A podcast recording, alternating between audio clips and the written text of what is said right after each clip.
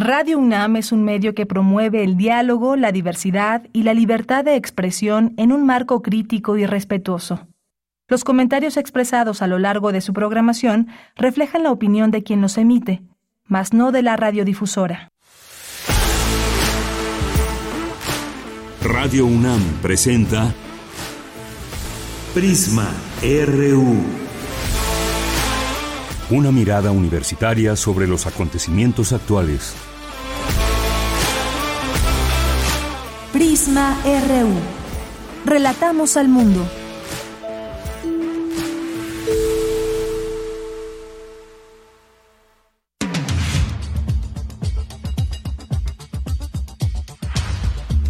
Buenas tardes, gracias por acompañarnos en esta tarde ya nublada con posibilidades de lluvia, así que pues tome un paraguas, frío no tanto, hay una temperatura bastante agradable y templada, pero eventualmente podrían darse algunas algunas lluvias, lleve su paraguas, no se adelantaron unas lluvias.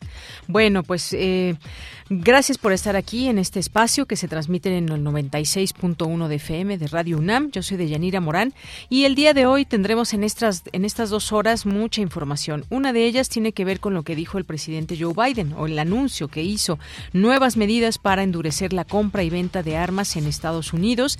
Entraremos a los detalles, qué es específicamente lo que pide y que pues muchos estarán de acuerdo, muchos otros no, como en el Partido Republicano, pero nos adentraremos a lo que anunció el presidente Joe Biden y platicaremos con el maestro Alan García Huitrón, especialista y catedrático del Instituto Nacional de Ciencias Penales, experto en criminología y temas de seguridad. También vamos a platicar de la elección de consejeros electorales. Y es que hay reglas muy claras en todo esto. Hay una condición fundamental para que se confíe en las eh, elecciones y que la autoridad encargada de organizarlas sea imparcial, que se apegue a la ley y demás, pero ha habido una polémica en torno a quienes han salido mejor evaluados en todo esto, si son cercanos a Morena y más. Vamos a hablar con alguien que conoce de todos estos temas electorales, que es el periodista Ernesto Núñez Albarrán, analista político y periodista que estará con nosotros en este espacio informativo en nuestra primera hora. También tendremos ya nuestra segunda hora, ahora que todo pues también habrá elecciones en otros lugares, en el caso eh, próximamente, como en el caso de Venezuela, y Venezuela que es un, caso específico donde han sucedido muchas cosas, donde Nicolás Maduro pues ha ganado eh, ya la presidencia de la República en varias ocasiones y que se ha cuestionado también todo este tema de la democracia en Venezuela. Y alguien que ha alzado la mano en este sentido para hacerle frente, no es la primera vez, es Enrique Capriles. Vamos a platicar con el doctor José Antonio Hernández Macías, quien es experto en relaciones internacionales y procesos de integración de América Latina y el Caribe, política exterior de Venezuela y Colombia, para que nos hable de este tema y cómo se van moviendo piezas también en este país que sin duda pues es parte importante de esta conformación en, en América Latina. Así que no se pierdan esa entrevista. Hoy es miércoles, miércoles de Ciencia Real con Dulce, Dulce García, la sección de sustenta tendremos información universitaria como todos los días, información cultural y más aquí en Prisma RU. Bien, pues desde aquí relatamos al mundo. Relatamos al mundo. Relatamos al mundo.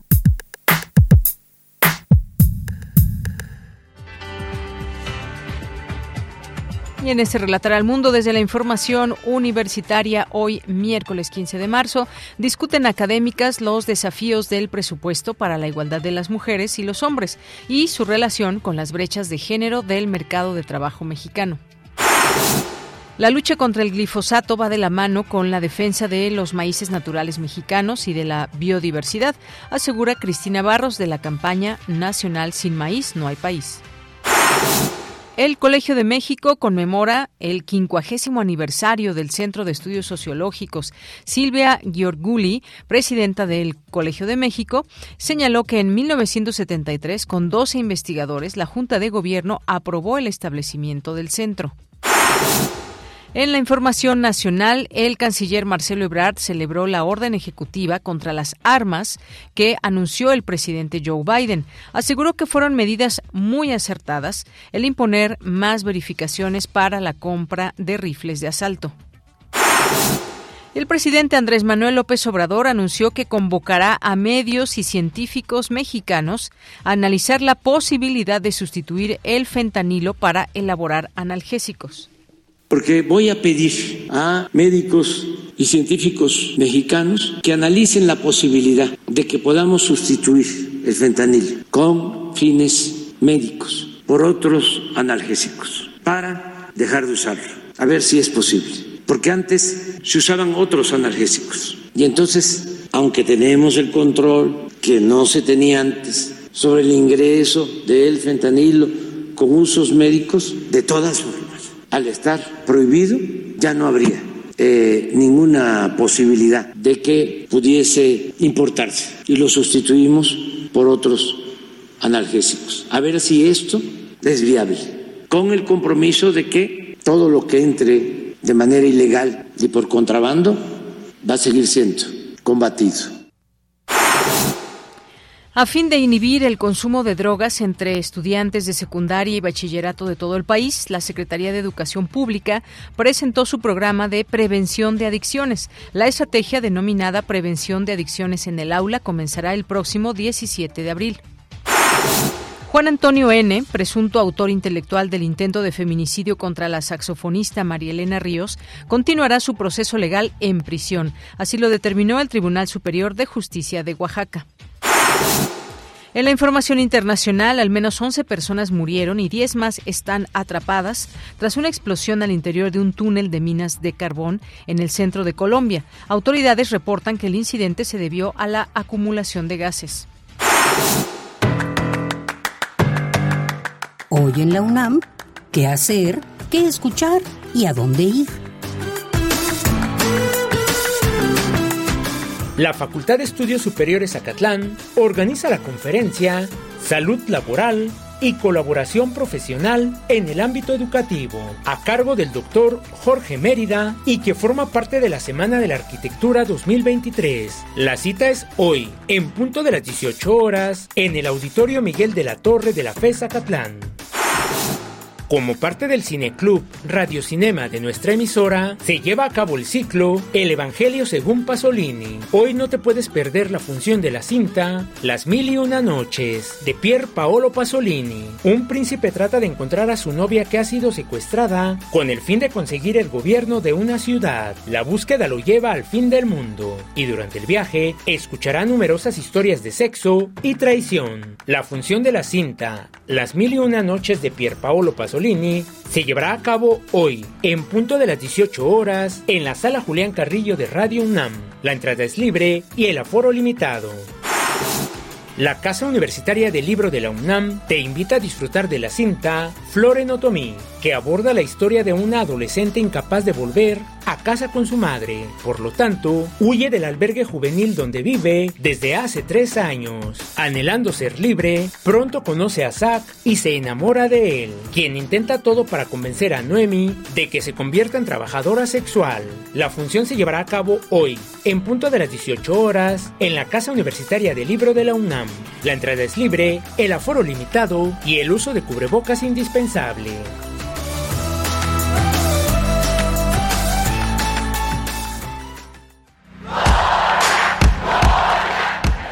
Campus RU.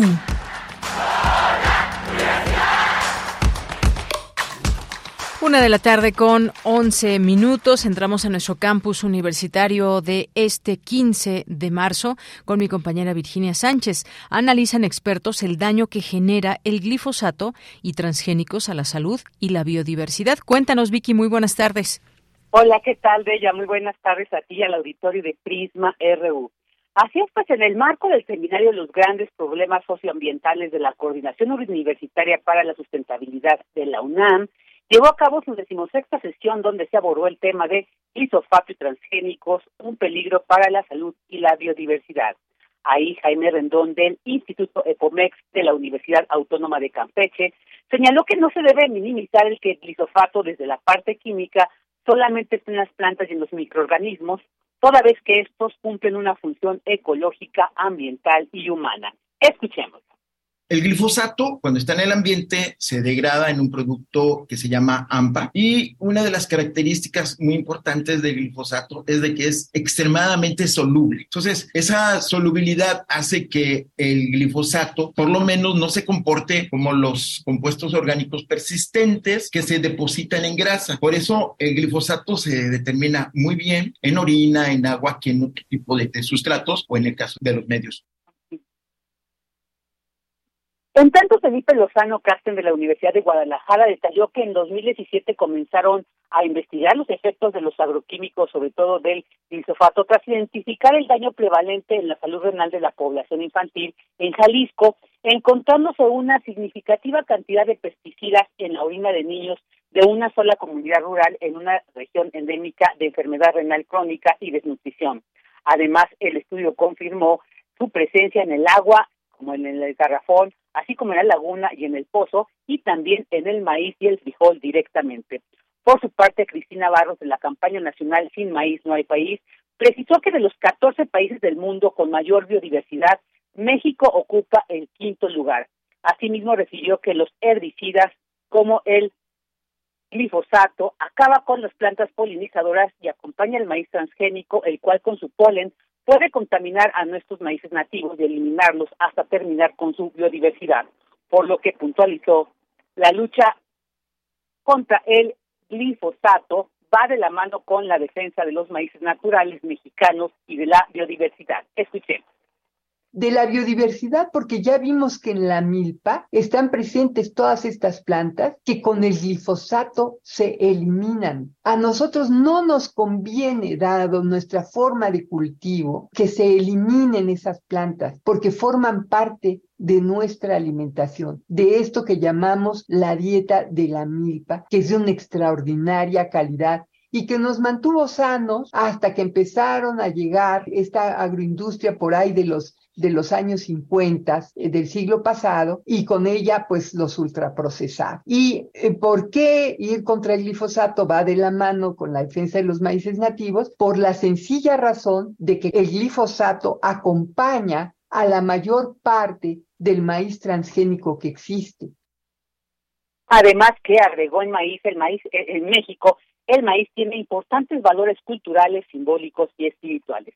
En tanto, Marín Johnson de la Fundación Semillas de Vida y académica de la Escuela Nacional de Trabajo Social de la UNAM señaló que la contaminación del glifosato es un modelo agroalimentario dominante de las corporaciones transnacionales y que responde al gran plan del paquete tecnológico y los híbridos en el auge del modelo neoliberal. Finalmente, Fernando Bejarano de la Red de Acción sobre Plaguicidas y Alternativas en México, RAPAN, refirió que la prohibición gradual del glifosato es muy necesaria pero no suficiente frente al enorme problema de los plaguicidas altamente peligrosos, tema que dijo ya se está discutiendo a nivel internacional. Bella, esta es la información. Vicky, muchas gracias y buenas tardes. Buenas tardes. Muy bien, bueno, pues este tema que sigue dando de qué hablar, de qué analizarlo desde distintas em, pues miradas. Este glifosato, que es un herbicida que pues desarrollado para la eliminación de hierbas y arbustos, pero que también cuando este glifosato llega hasta nosotros, eh, dado que se utiliza, por ejemplo, para em, pues justamente como herbicida, puede llegar dentro de este maíz y, y este maíz, que además y conocido como transgénico, puede dañar nuestra salud. Todo un tema, porque dicen desde Estados Unidos, se conforman con que se haya detenido estas importaciones, pero vamos a seguir, por supuesto, en este tema que sabemos que le interesa a nuestro público. Vamos ahora con Cindy Pérez Ramírez. Discuten desafíos en torno a la participación de igualdad de las mujeres en el mercado laboral en México. ¿Qué tal, Cindy? Buenas tardes. ¿Qué tal, Deyanira? Muy buenas tardes. Es un gusto saludarte. 56% de las mujeres que trabajan están en el sector informal. No obstante, su participación en la economía sigue siendo baja en el Producto Interno Bruto. Así lo señaló Patricia Rodríguez, académica del Instituto de Investigaciones Económicas de la UNAM, en la conferencia Desigualdades, Presupuesto de Género y Mercado Laboral Femenino.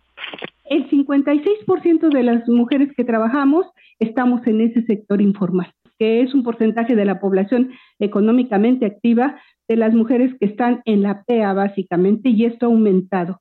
De 2.000 a 2020 y 2021 aumenta de manera significativa de 38 a 44. En términos de Latinoamérica y en términos del mundo es bajo la participación y de los hombres se mantiene, bueno, era 80 y ahora estamos en 76. Esta participación económica sería importantísimo para el crecimiento del Producto Interno Bruto per cápita en México.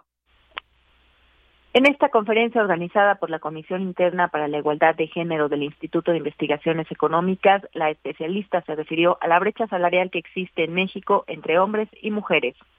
La brecha salarial más o menos se ha mantenido del 13.9 en 2016 al 14.4 en 2021. Campeche es donde tiene la mayor brecha salarial y Quintana Roo, de acuerdo al, IMSS, es la que tiene menor brecha. Hasta un salario mínimo no hay brecha salarial. Ahí más o menos el 50.3 de las mujeres están ahí y el 49.7 de los hombres. Conforme se va aumentando el ingreso oficial, digamos, se va eh, abriendo esta brecha. Eh, ya en hasta dos salarios mínimos, solamente el 37.9 de las mujeres están ahí, pero está el 62. de los hombres. De Yanira cabe señalar que la mayor parte de las mujeres trabajadoras se concentran en empleos que se han relacionado culturalmente con tareas femeninas. 13% de ellas trabajan en ventas, 12 en trabajo domésticos y otros trabajos de limpieza, 6.7 en preparación de alimentos y servicios, 5.4 en docencia y 3.8 en cuidados personales y del hogar. Estos empleos suelen estar mal remunerados, poco valorizados y tienen pocas oportunidades de desarrollo profesional. Este es mi reporte. Bien, pues muchas gracias Cindy y buenas tardes. Muy buenas tardes. Bien, vamos ahora con mi compañero Luis Fernando Jarillo. ¿Cómo debería verse la justicia penal desde una perspectiva de género y enfoque interseccional? Pues hay investigadoras e impartidoras de justicia que reflexionan sobre esta respuesta. ¿Qué tal, Luis? Muy buenas tardes. Muy buenas tardes, Deyanira, a ti y a todo el auditorio. Así es, en el marco del Día Internacional de las Mujeres, la ministra presidenta de la Suprema Corte de Justicia de la Nación, Norma Lucía Piña, inauguró una serie de conversatorios en el que diversas expertas discutieron en torno a esta pregunta, ¿cómo debería de verse en realidad la justicia penal desde una perspectiva de género y enfoque interseccional? La presidenta de la Corte dijo que reconoce la deuda histórica que tiene el sistema de justicia en México con las mujeres. Señaló que solo escuchando empáticamente a las víctimas de la violencia tendrán la oportunidad de brindar justicia. Estas fueron sus palabras.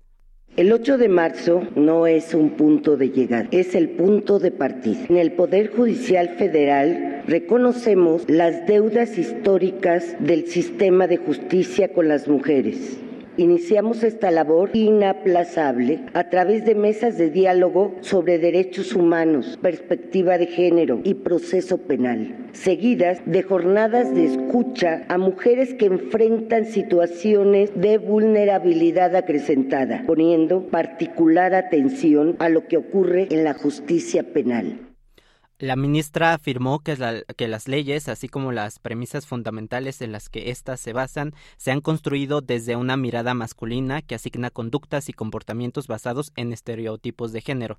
La discriminación se vuelve un problema estructural. Afirmó que es tiempo de que la, en la Judicatura Federal se empiece a remediar alguna de las principales barreras que enfrentan las mujeres en el proceso penal. Eh, la primera pregunta que se abordó en este conversatorio fue cómo debería de ser un proceso penal ideal para las mujeres. Lucía Núñez Rebolledo, profesora investigadora del Centro de Investigaciones y Estudios de Género de la UNAM, dijo que es problemático crear políticas públicas con base en un deber ser de la justicia penal y no en lo que el sistema es en la actualidad. Propone alejarse de los estudios tradicionales del derecho y entender cómo operan las desigualdades para aplicar la interseccionalidad, pues no es posible aplicar una perspectiva de género universal. Núñez Rebolledo dijo que la creación de tipos penales como la trata de personas sin tomar en cuenta la, interseccionalidad de la clase han provocado mayor número de mujeres criminalizadas por este delito eh, que hombres. Escuchemos sus palabras. Me parece más bien que la pregunta debería estar dirigida a cómo podemos utilizar la perspectiva de género como una herramienta para contener, disminuir o limitar el clasismo, el racismo y el sexismo de la justicia penal vigente.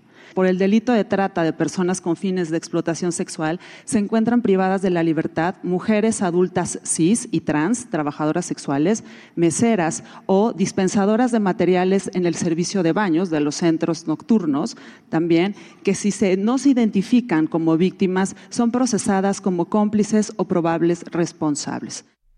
La investigadora afirmó que si bien la perspectiva de género no va a transformar el sistema penal, que es inherentemente patriarcal, esta herramienta puede ayudar de manera relevante al acceso de justicia de todas las mujeres. Afirma que el feminismo busca otras maneras de resolver conflictos fuera de lo penal. Sin embargo, aunque hay un, horizonte de emancipación de los procesos penales, en la actualidad se tiene que garantizar que el sistema penal sea menos doloroso para las mujeres.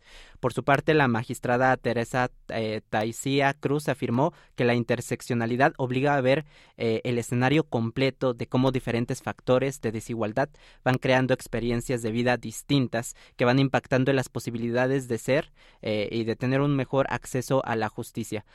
La, magistrada reflexionó del trabajo que tienen que hacer las fiscalías para que las investigaciones lleguen a, a los y las impartidoras de justicia sin sesgos de género y que haya imputaciones contra mujeres que también puedan ser víctimas. Escuchemos sus palabras este mandato de investigación con perspectiva de género no está ahí. ¿Y por qué es importante pensar en la etapa de investigación? También es el momento de filtrar los asuntos, de que las propias fiscalías decidan no judicializar un asunto para formular imputación a una mujer que lejos de ser una tratante es víctima de la organización delictiva que se dedica a la trata. Es una víctima que, como lo decía Lucía, ha sido involucrada en las labores que hace la propia organización a cambio, digamos, de matizar sus condiciones de víctima.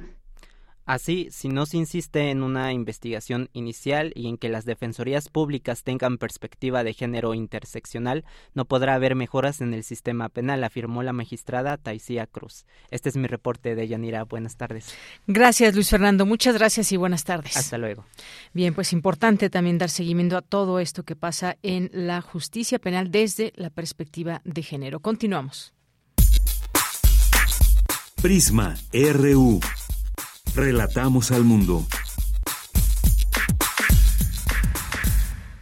Una de la tarde con 25 minutos. El presidente de Estados Unidos, Joe Biden, hizo el, anuncio de nuevas medidas para limitar la circulación de armas de fuego. Eh, insistió en que el Congreso debe asumir la responsabilidad y aplicar medidas drásticas contra los rifles semiautomáticos de estilo militar, que son los que se usan con frecuencia en tiroteos masivos. Pidió que se prohíban las armas de asalto y también dijo háganlo ahora. Basta ya, hagan algo, hagan algo grande.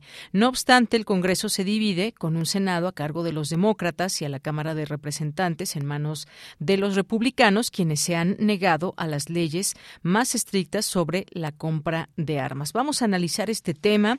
Ya está en la línea telefónica el maestro Alan García Huitrón, quien es especialista y catedrático del Instituto Nacional de Ciencias Penales, experto en criminología y temas de seguridad. Maestro Alan, bienvenido, buenas tardes.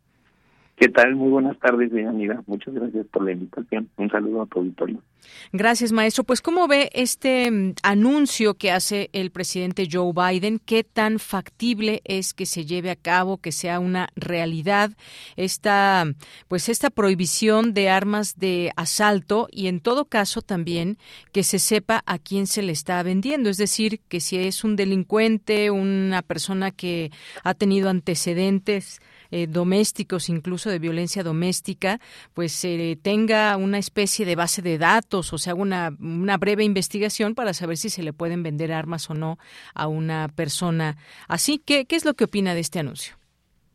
Gracias. Bueno, eh, en términos generales me parece que es un buen gesto, un gesto de política muy importante, sobre todo en el contexto eh, en el que estamos, donde sabemos que eh, dos de cada tres armas ¿no? que ingresan a, México desde Estados Unidos están involucradas en hechos criminales. Eh, recordemos, por ejemplo, que en 2021 incluso el gobierno federal interpuso una demanda civil en contra de ciertas eh, empresas que eh, crean, que diseñan, que construyen armas, precisamente por considerar que no tienen los indicadores, los requisitos mínimos para evitar que esas armas que se venden, que se compran, que circulan en el mercado, pues eh, al final eh, llegan a México y se utilizan por el crimen organizado. Me parece que en términos generales es un gesto importante que avanza, sobre todo también en, en el marco de lo que ha pasado en los últimos días, no una cierta tensión bilateral por lo que sucedió con estos ciudadanos norteamericanos, norteamericanos en México, un poco la intención de Estados Unidos de, lo que se dijo, ¿no? Invadir a México, en considerar terroristas al crimen organizado. Entonces me parece que en este contexto es un gesto importante. Habría que esperar, por supuesto, que se haga realidad y que se lleve a cabo. Y también me parece que no pensar que eh, acabándose o controlando más el tráfico de armas, con eso automáticamente se soluciona el problema de violencia que tenemos en México desde hace dos, tres décadas, ¿no? También eso, o sea, sí es un buen gesto, pero también hay que eh, ponerlo en sus, en sus dimensiones reales. Así es un buen gesto, pero que tiene que ponerse en todo este contexto que tenemos. Hay, ha habido reacciones en los últimos días, efectivamente, no solamente a raíz de este eh, secuestro y luego muerte de dos estadounidenses, sino también, pues, en el marco de la eh, de la lucha contra las drogas. Venimos también de este eh, pues de esto que sucedió con Genaro García Luna y su relación que tendría con un cártel. Es decir, viene todo arrastrándose hasta que va, digamos, eh, viene una bola de nieve muy grande en donde hay declaraciones, por ejemplo, del, de los republicanos en Estados Unidos, no de todos, pero sí de una parte, eh, con respecto a México y las medidas que debería de tomar. El presidente responde y habla de, pues, de la soberanía del país y más, pero los hechos ahí están y es que llegan armas de Estados Unidos a México, que llegan al crimen organizado. Hay un tema también de tráfico de drogas importante, pero sobre todo la violencia que se genera justamente con el tema de las armas y no es una, un secreto para nadie que en algunos lugares de Estados Unidos es muy fácil llegar y comprar un arma, como si fuera uno aquí a la tienda de la esquina y compraras una, un, arma. Ahora bien, una de las medidas más relevantes que se están comentando de esta propuesta de Joe Biden es el decreto sobre la verificación de antecedentes, eh, volviendo así más estrictas las normas al respecto, pues ordena al fiscal general tomar medidas drásticas contra vendedores que no cumplan al pie de la letra los controles. ¿Cuáles controles y si esto puede ayudar, digamos, además de ser un buen gesto, si puede ayudar eventualmente, maestro, para eh, tener un control mucho más claro eh, de las armas que se venden? Me parece que también hay que eh, no olvidar que en, en realidad esta iniciativa y este buen gesto fundamentalmente lo hace el presidente Biden para eh, pues disminuir o para prevenir estas masacres que eh, constantemente suceden en centros escolares en Estados Unidos desde hace mucho tiempo. La idea es eh, evitar, ¿no? Eh, controlar más, sobre todo, como bien se decía, estos rifles de asalto, estos rifles potentes que muchas veces se utilizan en las masacres en, en Estados Unidos. Yo creo que, como decía, necesitamos una una estrategia integral, ¿no? Eh, por ejemplo, sabemos mucho que el contrabando, las formas de contrabando de tráfico de armas de Estados Unidos hacia México, pues no solamente eh, se reducen a que un delincuente o a que un miembro del crimen organizado compre directamente en estos puntos de venta. Sabemos que hay distintas formas de contrabando, por ejemplo, utilizan a terceras personas que no tienen antecedentes penales para comprar ¿no? lícitamente y para después utilizar ilícitamente ese armamento. Sabemos también que eh, no solamente son delincuentes mexicanos, sino que también muchas veces son ciudadanos americanos, residentes nativos, que adquieren el arma, ¿no? Sin tener esos antecedentes para que después se envíen a México. Me parece que sí es importante eh, controlar a partir de estos requisitos cada vez más, eh, más completo, pero repito, también hay que mirar las otras formas de contrabando para eh, evitar esto, ¿no? De se tapa un hoyo y, automáticamente se abren tres hoyos más, ¿no? Por así decirlo. Me parece que el crimen organizado en México se ha hecho ya mucho también. Y restringimos el tráfico de armas provenientes de Estados Unidos, que como bien sabemos es el más importante, pues el crimen organizado va tras a, a, buscar otros mercados, ¿no? De buscar, por ejemplo, el mercado de China, buscar el mercado de Corea del Sur, de Singapur, de Nueva Zelanda, etcétera, ¿no? Para para para seguir consiguiendo esas armas, ¿no? Por ejemplo, tenemos un dato que es muy interesante que tiene que ver con esto que te decía de si no vemos el problema integral, ¿no? Pues eh, eh, eh, podemos caer en esta en estas soluciones simuladas, ¿no? En México, por ejemplo, en los últimos años tenemos en que la Sedena, eh, Semar, Marina, eh, lo que hoy es Guardia Nacional, pues han disminuido eh, la, los, los aseguramientos de armas, ¿no? En 2011, por ejemplo, a nivel nacional tuvimos un decomiso de prácticamente 40 mil armas, mientras que en 2020 no pasamos de los 9 mil. Entonces me parece que es importante, eh, pues también, no, eh, mencionar esa esa cuestión. O sea, el problema de la violencia no es un problema solo de Estados Unidos o solo de México, es un problema bilateral, es un problema histórico, es un problema que atañe a un montón de actores que si no lo vemos de esa forma, como te decía, pues vamos a, caer no en lo que siempre hemos dicho, no en estas soluciones que simplemente aletargan más el, el, el, la solución real, ¿no? Y generan más problemáticas. Bien, pues sí, todos estos elementos a tomar en cuenta. El caso es que eh, si esto se vuelve una realidad, el fiscal general tendría la obligación de publicar informes oficiales que eh, pues nombran a traficantes de armas de fuego que no cumplen con las leyes. Es decir, es todo un trabajo si lo vemos desde este punto de vista.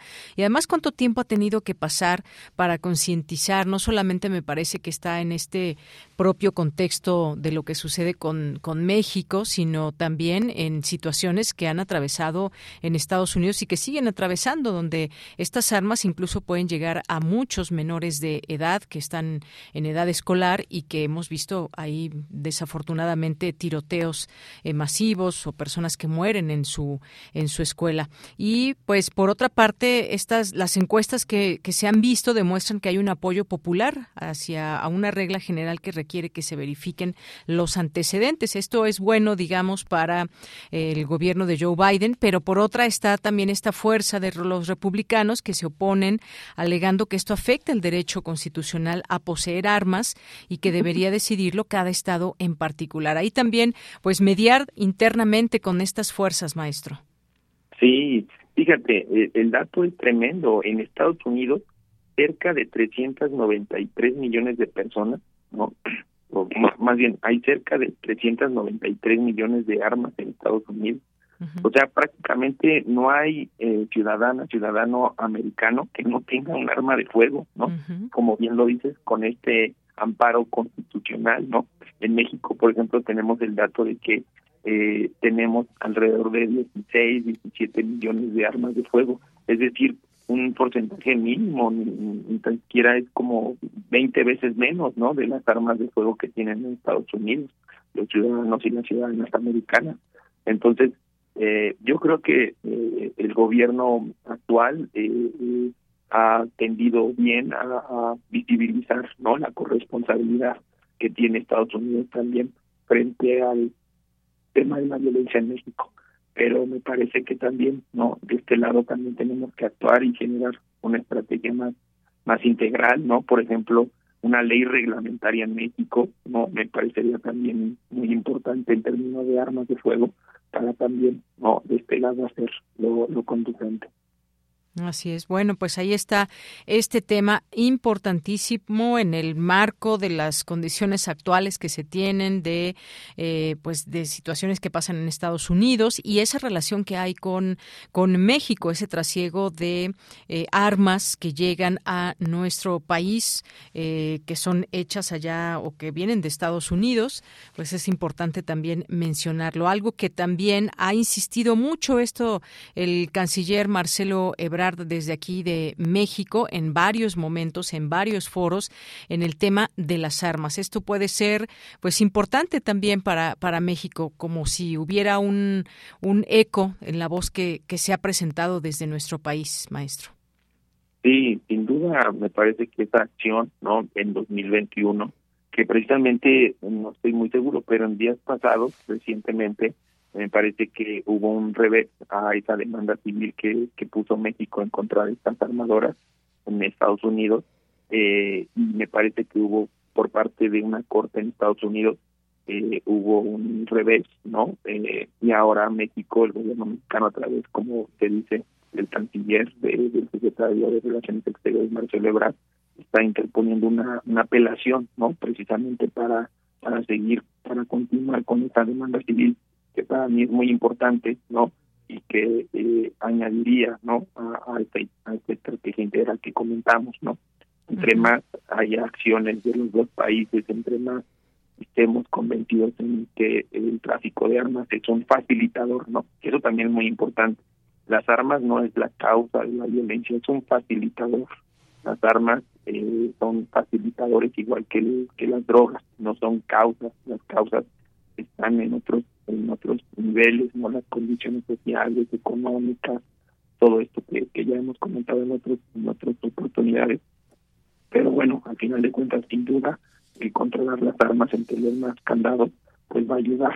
Fíjate, es interesante, por ejemplo, que eh, en 2011, 2014 fue cuando en México se incautaron, se decomisaron más armas y es interesante cómo en estos años también hay una baja en los homicidios por arma de fuego, ¿no? Entonces, eh, no estoy diciendo que hay una relación directa, pero pareciera que hay una relación ahí importante entre los decomisos que hay de armas de fuego y obviamente la disponibilidad que tiene el crimen organizado para accionar y tratarnos en sus crímenes. Así es. Bueno, pues maestro, muchas gracias. Gracias por platicar con nosotros de este tema muy importante, este anuncio de Joe Biden y después cómo se podría llevar a cabo esto en ese en ese país ya con este no solamente anuncio, sino propuesta muy seria con todo lo que implica. Muchas gracias.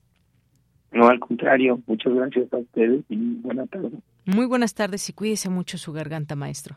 Sí, muchas gracias. Hasta luego. Muy buenas tardes. Gracias al maestro Alan García Huitrón, especialista y catedrático del Instituto Nacional de Ciencias Penales, experto en criminología y temas de seguridad. Y estos pues, temas que también se enmarcan en, en, en cifras. Estaba leyendo aquí que según el recuento de Gun Violence Archive, 8.415 personas han muerto por armas de fuego en lo que va del año en Estados Unidos, más de la mitad de ellas por suicidio. Ahí también todo un tema que tienen cada país con sus problemas propios, con sus temas de violencia, con sus temas de lo que sucede a nivel social, consumo de drogas, en fin. Bueno, estas son eh, una cifra que también nos enmarca lo que sucede y cómo llegan estas armas tan fácilmente a muchas veces también incluso a menores de edad, que un menor de edad, pues bueno, ¿qué tiene que hacer con un arma? En fin, vamos a continuar. Tu opinión es muy importante. Escríbenos al correo electrónico prisma.radiounam@gmail.com.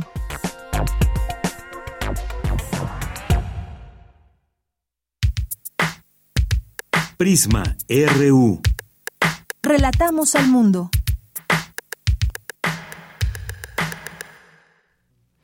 Una de la tarde con 41 minutos. Eh, al inicio les platicaba que tendríamos el día de hoy. Entre estos temas que hemos elegido para ustedes, pues está este de la elección de consejeros electorales. Como sabemos, hay un plan B en marcha. También hay algunas eh, situaciones legales que van a llegar hasta la Suprema Corte de Justicia de la Nación, como lo hemos platicado en otros momentos. Y vamos dando seguimiento a este tema.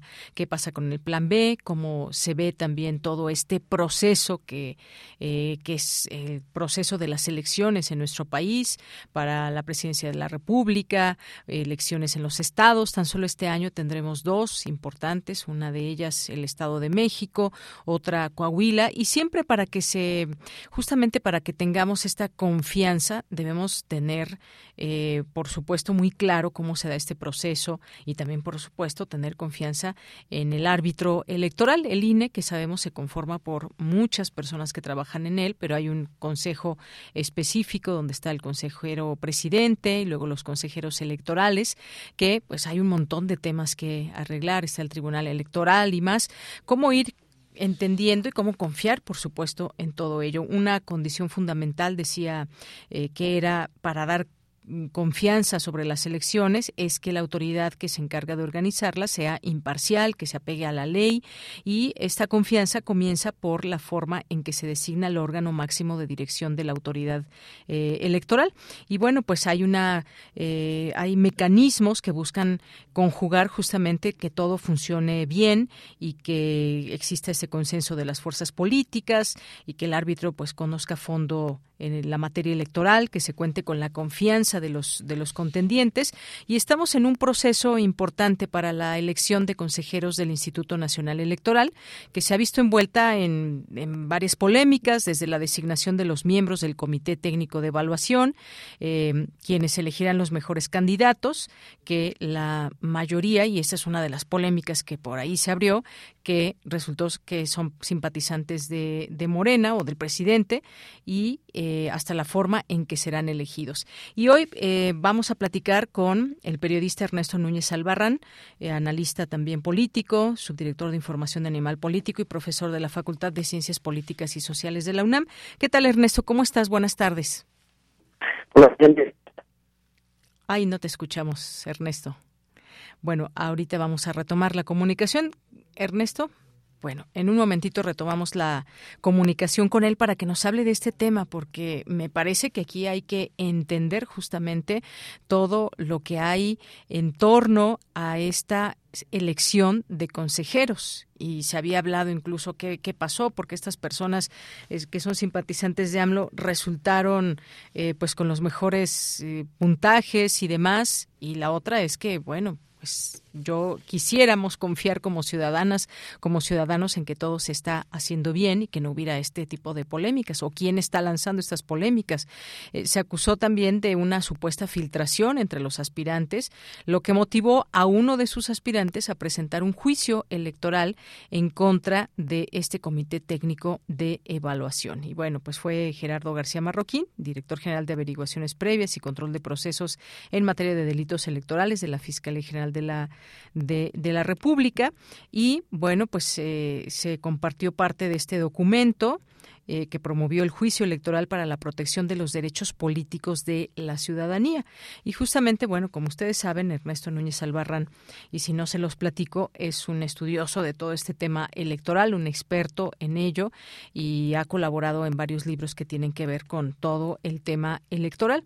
Y siempre importante que justamente entendamos todo más allá de eh, lo que queramos ver o sentir en todo este tema que a veces muy polarizado y el hecho de tener, por ejemplo, eh, pues una, una idea de que de que se está ayudando o no a, a, un partido y demás. Pero bueno, ya ponía en contexto, Ernesto, ya espero que te escuchemos sobre pues esta polémica que se ha armado en torno al proceso de elección de consejeros del Instituto Nacional Electoral. ¿Qué te ha parecido tú que eres conocedor de este tema y qué, nos puedes decir al análisis de lo que hemos visto hasta el día y estas perspicacias que de pronto se están dando en el proceso?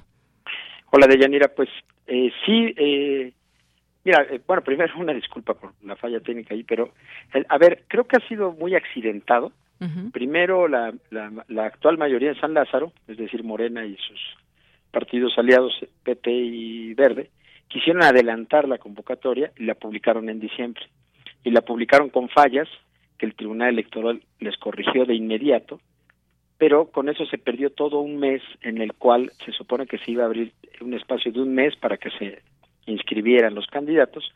Al final no se perdió gran cosa, por lo menos en términos de tiempo, porque en, siempre en 2020, en 2017, que son las designaciones anteriores de esta etapa del INE, ya no IFE sino INE, siempre arrancaba eh, a mediados de febrero. Así arrancó este proceso, pero con el antecedente del señalamiento que, que hace el tribunal diciendo que la convocatoria estuvo mal emitida, porque no se distinguió entre eh, no, la convocatoria no decía nada, convocaba simplemente para designar a cuatro consejeros y no había un procedimiento especial para elegir la presidencia del consejo que se que se tendrá que renovar el 4 de abril. Desde ahí comenzaron mal las cosas, se rompió el diálogo entre la Cámara y el Tribunal Electoral, eh, la Cámara emite la convocatoria, el Tribunal se la se la vuelve a tirar diciéndole eh, por una cuestión de alternancia entre los géneros, tú debes decir que la quinteta de la cual va a salir la próxima persona presidenta del INE tiene que ser mujer. Y eso es, por cierto, una resolución que la Jucopo todavía no ha acatado. El tribunal obligó a cambiar esa sentencia y, sin embargo, la Jucopo no la ha acatado. ¿Qué quiere decir que la acate? Pues que publique nuevamente la convocatoria diciendo eso. La Jucopo ha pedido, metió un incidente de aclaración de sentencia y pues ahí está. Entonces, por un lado, digamos que en el procedimiento ha habido este ruido. Luego una consejera, Carla Humphrey, que fue designada en 2020, exigió su derecho a participar para buscar la presidencia del Consejo para el periodo 2023-2032. Eh, el comité técnico que está evaluando los registros eh, y el proceso dijo que no, que no podía porque prácticamente era una reelección, es una consejera en funciones.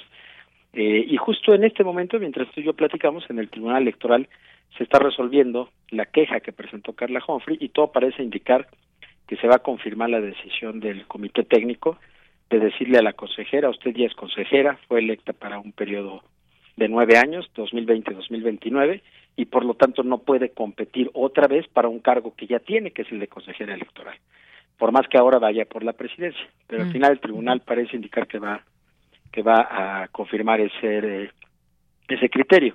¿En dónde estamos ahorita entonces, Yanira? Se hizo un examen a 508 personas, se publicaron los resultados la semana pasada, eh, ya se dio el nombre de 203 personas que obtuvieron las calificaciones más altas y a la hora de aplicar el examen pues vino toda esta polémica de por qué ciertos personajes obtuvieron el puntaje más alto. Personajes que no tienen ninguna experiencia electoral, pero que sí trabajan en el gobierno federal, por ejemplo, como Berta Alcalde Luján, como Teresa Reyes, la directora de Linea, como algunas otras personas, o personajes que están muy ligados al partido Morena, como el asesor de Morena en la Cámara, en, el propio Consejo General del INE, Jaime Castañeda. Ellos probablemente estudiaron y obtuvieron la más alta calificación y, y, ya está, ¿no? Fin de la discusión. Sin embargo, eso ya sembró, digamos, una duda de por qué estas calificaciones tan altas. El comité técnico creo que ha tenido ciertos problemas para transparentar algunas de sus decisiones, como por ejemplo este tema de los exámenes, eh, como por ejemplo el, el, el tema de, de por qué si la convocatoria te permitía aceptar la mitad de los de las calificaciones más altas, es decir, 250 personas, ¿por qué solamente admitieron a 203 para la siguiente fase? Eso es algo que no simplemente no hay una explicación. Pudieron haber dado oportunidad a 50 personas más, no lo hicieron sin explicación alguna y otro tipo de cosas que no han aclarado. Eh, el día de mañana el comité tiene que dar a conocer una nueva depuración de la lista, es decir, de las 203 personas mejor calificadas en el examen. Se, se, están revisando en estos momentos sus ensayos, su exposición de motivos, su currículum y aplicando una serie de criterios de idoneidad. El día de mañana el comité va a tener que decir quiénes son las 50 mujeres mejor calificadas y los 50 hombres mejor calificados. Y esas 100, esos, esas 100 personas finalistas irán a una ronda de entrevistas. Las entrevistas ocurrirán el viernes, el sábado, y la próxima semana tendríamos ya que, en principio, tener las famosas quintetas, es decir, cinco nombres por cada una de las vacantes del Consejo General, y de ahí saldrá el INE en este proceso que eh, yo considero, mira, para como está el ambiente del tema electoral en México, considero relativamente normal que haya tanta polémica en torno al, al, proceso de designación de las personas que van a línea ahora, ¿no? Pues sí, fíjate, cuando pensamos en estos procesos y como ciudadanía, pues quisiéramos sentir esa certeza eh, de que sea un proceso transparente, que todo esté dentro de los mecanismos que hay ya escritos, cómo se elige, qué pruebas se hacen, eh, en fin. Mencionabas estas, a estas personas ligadas digamos, un tanto al, al presidente o al partido Morena, pero ¿qué tanto, por qué no decir pues bueno, fueron las, las, las, personas que mejor evaluadas han salido, el mejor puntaje, o es que puede haber esa posibilidad, se hablaba de filtración de, de las pruebas y demás, ¿en qué finalmente cómo creer o en qué creer como ciudadanos, Ernesto?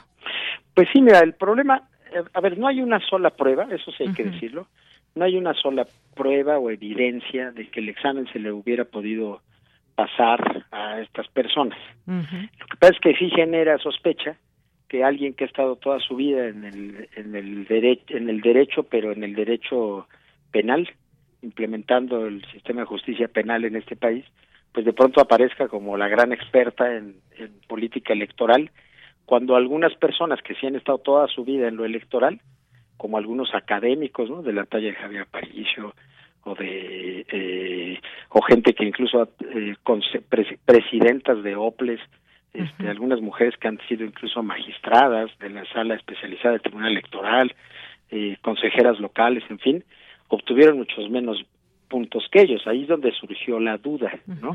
¿Por qué, ¿Por qué esas calificaciones tan altas en personas que nunca han estado en el electoral? Eh, sobre todo porque cuando uno ya revisa el examen, yo tuve la oportunidad de ver el examen la semana pasada.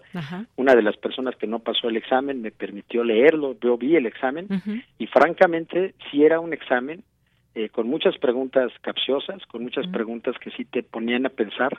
Mira, yo, como sabes, yo trabajé un rato en, lo electoral y no, no era un examen fácil para nada. Entonces ahí es donde se sembró un poco la duda. Pero afortunadamente hay dos fases, hay dos fases ahorita que una de ellas está en marcha que es revisar los documentos y revisar la idoneidad. Y ahí el comité, digamos que tendría la oportunidad de rectificar. Por ejemplo, resolver la siguiente pregunta de Yanira. ¿Puede alguien que trabajó y que incluso en este momento todavía sigue cobrando en la nómina de un partido político, puede ser consejero del INE? ¿Puede es, es idóneo su perfil para saltar de un partido político, de asesor de un partido político, a ser el árbitro de la contienda electoral, esa pregunta la tienen que resolver no tú ni yo, la tiene que resolver ni siquiera la opinión pública en sí, la tiene que resolver un, comité técnico, esa es su responsabilidad. Ellos decidirán si consideran que eso es correcto y que, y que y si eso le da certeza a la ciudadanía sobre la imparcialidad del árbitro electoral de las elecciones, por lo pronto las de 2024. Y después vendrán las entrevistas, que aunque las entrevistas no son públicas, sí podremos verlas después y ahí habrá un ejercicio de rendición de cuentas. Las entrevistas son entrevistas con los siete integrantes del comité técnico, insisto, las 50 mejores mujeres mejor evaluadas y hombres mejor evaluados. Esas entrevistas no las vamos a poder ver en vivo eh, públicamente porque eso le generaría ventaja a quien se entreviste después, ¿me explico? Alguien podría ver el video de la entrevista de, de Yanira y después ir a hacer su examen y decir, ah, pues ya sé que le van a preguntar. Entonces, por eso las entrevistas se hacen públicas. Una vez que se hicieron todas, se suben a una página y ahí la opinión pública puede ver cómo fueron las entrevistas. Y en las entrevistas sí hay un desempeño que sí te podrá comprobar si efectivamente las personas, las cinco personas que llegan a cada una de las quintetas, si efectivamente son los mejores perfiles para el próximo INE. Es decir, el propio procedimiento pienso yo que tiene su posibilidad de eh, componer un poco las cosas que han ocurrido y que han despertado algunas dudas. Creo que va a ser muy importante que el comité técnico la próxima vez que comparezca públicamente, pues ahora sí responda a preguntas. El viernes salieron a dar a conocer el tema del examen y creo que en una decisión que no fue la más afortunada, dejaron a la prensa ahí sin hacer sin poder hacer una sola pregunta que quizá hubiera abonado mucho a esclarecer el tema este del examen. Este viernes tienen que volver a comparecer ante la prensa y decir quiénes pasan a la siguiente fase y creo que ahí valdría la pena que sí se prestaran a un diálogo con los medios para que los periodistas puedan preguntar y que se vayan aclarando las dudas que tiene la sociedad sobre lo que ha sido este procedimiento. Muy bien, pues sí, un proceso eh, interesante, Ernesto. Eh, ya tendremos oportunidad de ir siguiendo cada uno de estos de estos pasos.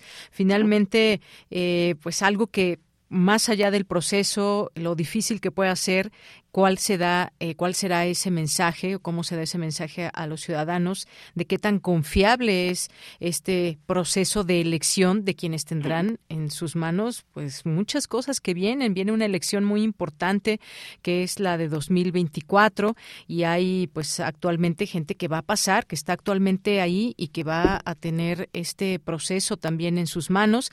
Y lo que queremos en general es justamente tener esa certeza esa confianza Ya hemos analizado aquí en algunos momentos eh, ese plan B o no, pero finalmente esta es una parte, una parte de tantas que tiene eh, el INE en sus manos y que nos deben dar esa certeza a las y los ciudadanos. Pues sí, mira, este, las personas que sean finalmente designadas van para un periodo que va del 2023 al 2032. eh, esto, más allá de que sea un número eh, muy muy bonito, ¿no? El periodo 2023-2032 tiene su coincidencia ahí, pero más allá de eso, aquí el tema es que estas personas se van a aventar la presidencial del 24, la federal intermedia del 27 y la presidencial del 30 de enero. Es decir, quien sea presidenta del INE se va a aventar dos elecciones presidenciales, el arbitraje de dos elecciones presidenciales y, y además le tocará, pues, haya o no, si, si el plan B, la Corte lo tira o no lo tira, sin duda tendrá que marcar, digamos que un nuevo estilo respecto a lo que fue el INE de Lorenzo Córdoba con sus luces y sus sombras. Esta persona que estará ahí tendrá que marcar, digamos, una nueva etapa del INE, eh, una nueva, un nuevo tipo de relación con el gobierno federal en esta última etapa del presidente López Obrador y marcar una etapa de relación con quien vaya a ser electo en 2024. Pero y además una cosa importantísima de Yanira, recordemos el 2006. Muchos de los graves problemas que hubo en ese sexenio de Felipe Calderón derivaron de la gran duda que hubo siempre sobre su legitimidad en las urnas.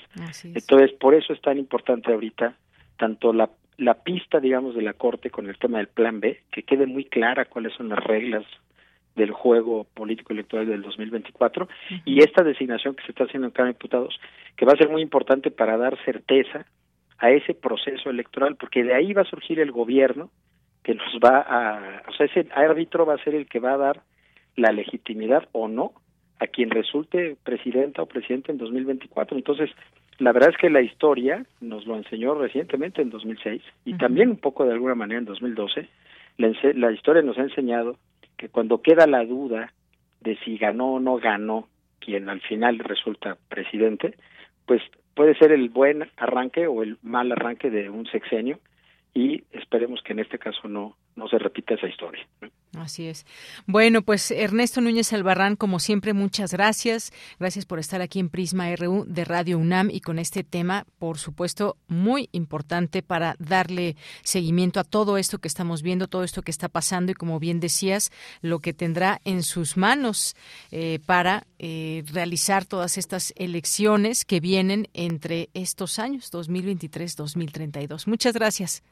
Muchas gracias, Deyanira, y si quieres la próxima semana le echamos otra revisada a ver cómo, cómo se decantó la lista, cómo se depuró, y vemos ya quiénes finalmente son, valga la redundancia, los finalistas en este proceso. Así es. Claro que sí, Ernesto, me daría mucho gusto platicar contigo de nuevo. Gracias y hasta luego. Un abrazo, hasta luego. Un abrazo, muy buenas tardes. Gracias Ernesto Núñez Albarrán, periodista, analista político y este tema efectivamente que ya nos recordaba ese 2006, que para muchos sigue siendo eh, el recuerdo de un fraude, para muchos. Claro que desde la autoridad electoral eh, pues hubo una pues una cercanía muy grande entre un candidato y otro. Pero sí, efectivamente a muchas personas pues les pareció que no no se dio la claridad que, que, debió haber tenido esta elección y lo que viene, pues ya saben, está ahí dentro muchos intereses de por medio, quién va a ganar la presidencia, cómo se organiza todo esto, no solamente la presidencia, sino otras elecciones que siempre importantes se tienen de los estados, de Congreso y más. Bueno, pues vamos a hacer una pausa, son las dos de la tarde y regresamos a la segunda hora de Prisma RU. Tu opinión es muy importante. Escríbenos al correo electrónico prisma.radiounam@gmail.com.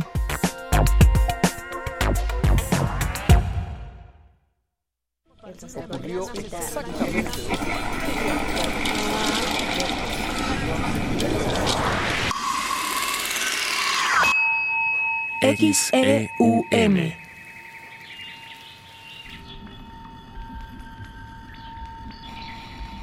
Radio UNAM.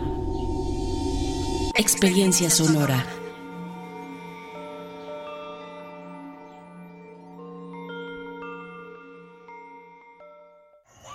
Lisistrata es una mujer ateniense que, harta de los estragos de guerra, decide convencer a las mujeres de ambos bandos para tramar un complot que le ponga fin y para forzar a los hombres a negociar la paz.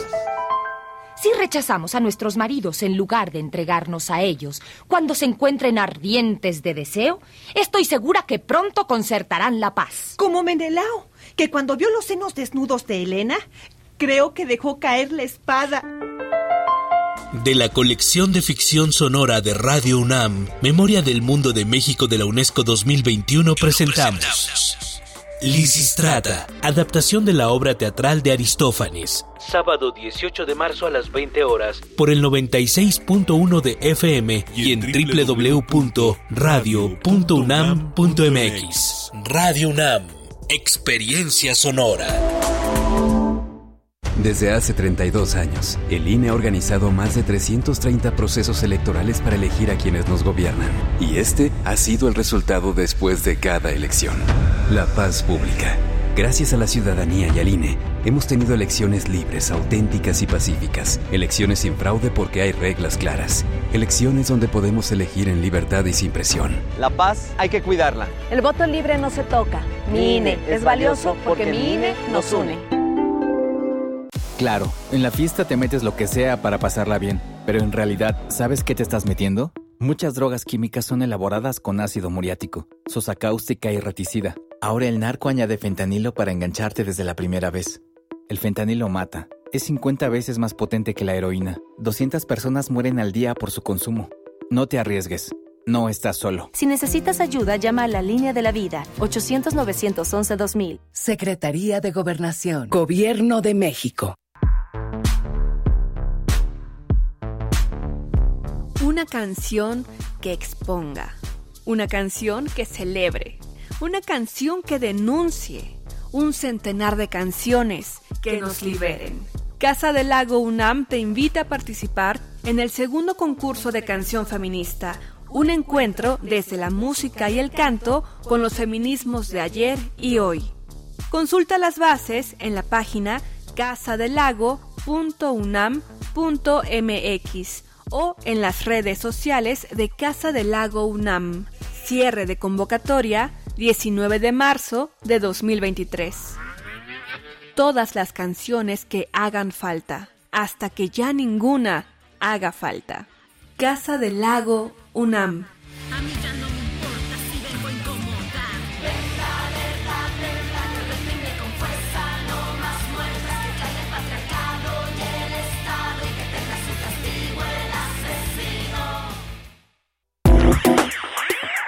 Queremos escuchar tu voz.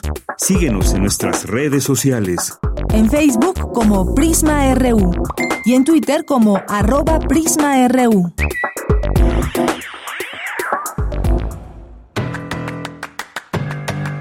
Mañana en la UNAM, ¿qué hacer? ¿Qué escuchar? ¿Y a dónde ir? La Filmoteca de la UNAM te invita a participar en el curso en línea Pinocho a través del tiempo, de Colodi a Guillermo del Toro, que será impartido por Kutsi Quesada los días lunes y jueves de 16 a 18 horas del 13 al 27 de marzo. Este curso está dirigido a mediadores culturales, docentes, bibliotecarios y público interesado. Para mayores informes consulta las redes sociales de la Filmoteca de la UNAM acompaña al profesor Alejandro Godoy en una emisión más de la serie Más Salud, que en esta ocasión aborda el tema ¿Qué nos hace felices? y que contará con la participación de la doctora Ingrid Vargas Huicochea, coordinadora de investigación del Departamento de Psiquiatría y Salud Mental de la Facultad de Medicina de la UNAM. Sintoniza mañana jueves, en punto de las 12 del día, la frecuencia universitaria de Radio UNAM, 860 de AM. Te recomendamos el estreno de la cinta Emboscada, del director René Herrera Guerrera. En un edificio vive un mago, unos actores, una instructora de yoga y unas ancianas que usan todo tipo de hierbas para curar sus achaques. En este edificio vive también el mafioso Frank, quien esconde un muerto, pero el cadáver desaparece y la administradora lo debe encontrar. No te pierdas el estreno de la cinta Emboscada, que contará con la presencia del director René Herrera Guerrera y el actor Ramón Medina. La cita es hoy, en punto de las 18.30 horas, en el cinematógrafo del Chopo. La entrada es libre, el aforo limitado y el uso de cubrebocas indispensable. Para Prisma RU, Daniel Olivares Aranda. Estamos de regreso en la segunda hora de Prisma RU. Como siempre, muchas gracias por su atención. Nos sintonizan en el 96.1 de FM y también a través de nuestra página de internet www.radio.unam.mx. Y aquí estamos recibiendo sus mensajes en nuestras redes sociales, arroba Prisma RU en Twitter y Prisma RU en Facebook. Y siguiendo las informaciones y también todo lo que se va dando a conocer a través de las redes sociales, justamente como esta de de Twitter y Marilena Ríos, que ustedes saben, esta saxofonista que fue atacada con ácido por su expareja y que va aquí relatando lo que sucede y que gracias a ello nos podemos enterar al momento de muchas cosas que está o que sigue este proceso y que muchas de ellas padeciendo. Y que seguimos preguntándonos cuándo llega la justicia a mujeres como ella que eh, pues parece ser que de pronto se detienen algunas personas pero luego este intento de que salgan, sobre todo eh, quien llevó a cabo este ataque de forma intelectual, quien planeó todo, vaya. Dice, aún no termina la audiencia. Eh, la audiencia de Rubén Loaiza Charres, también implicado en el intento de feminicidio con ácido del cual sobreviví.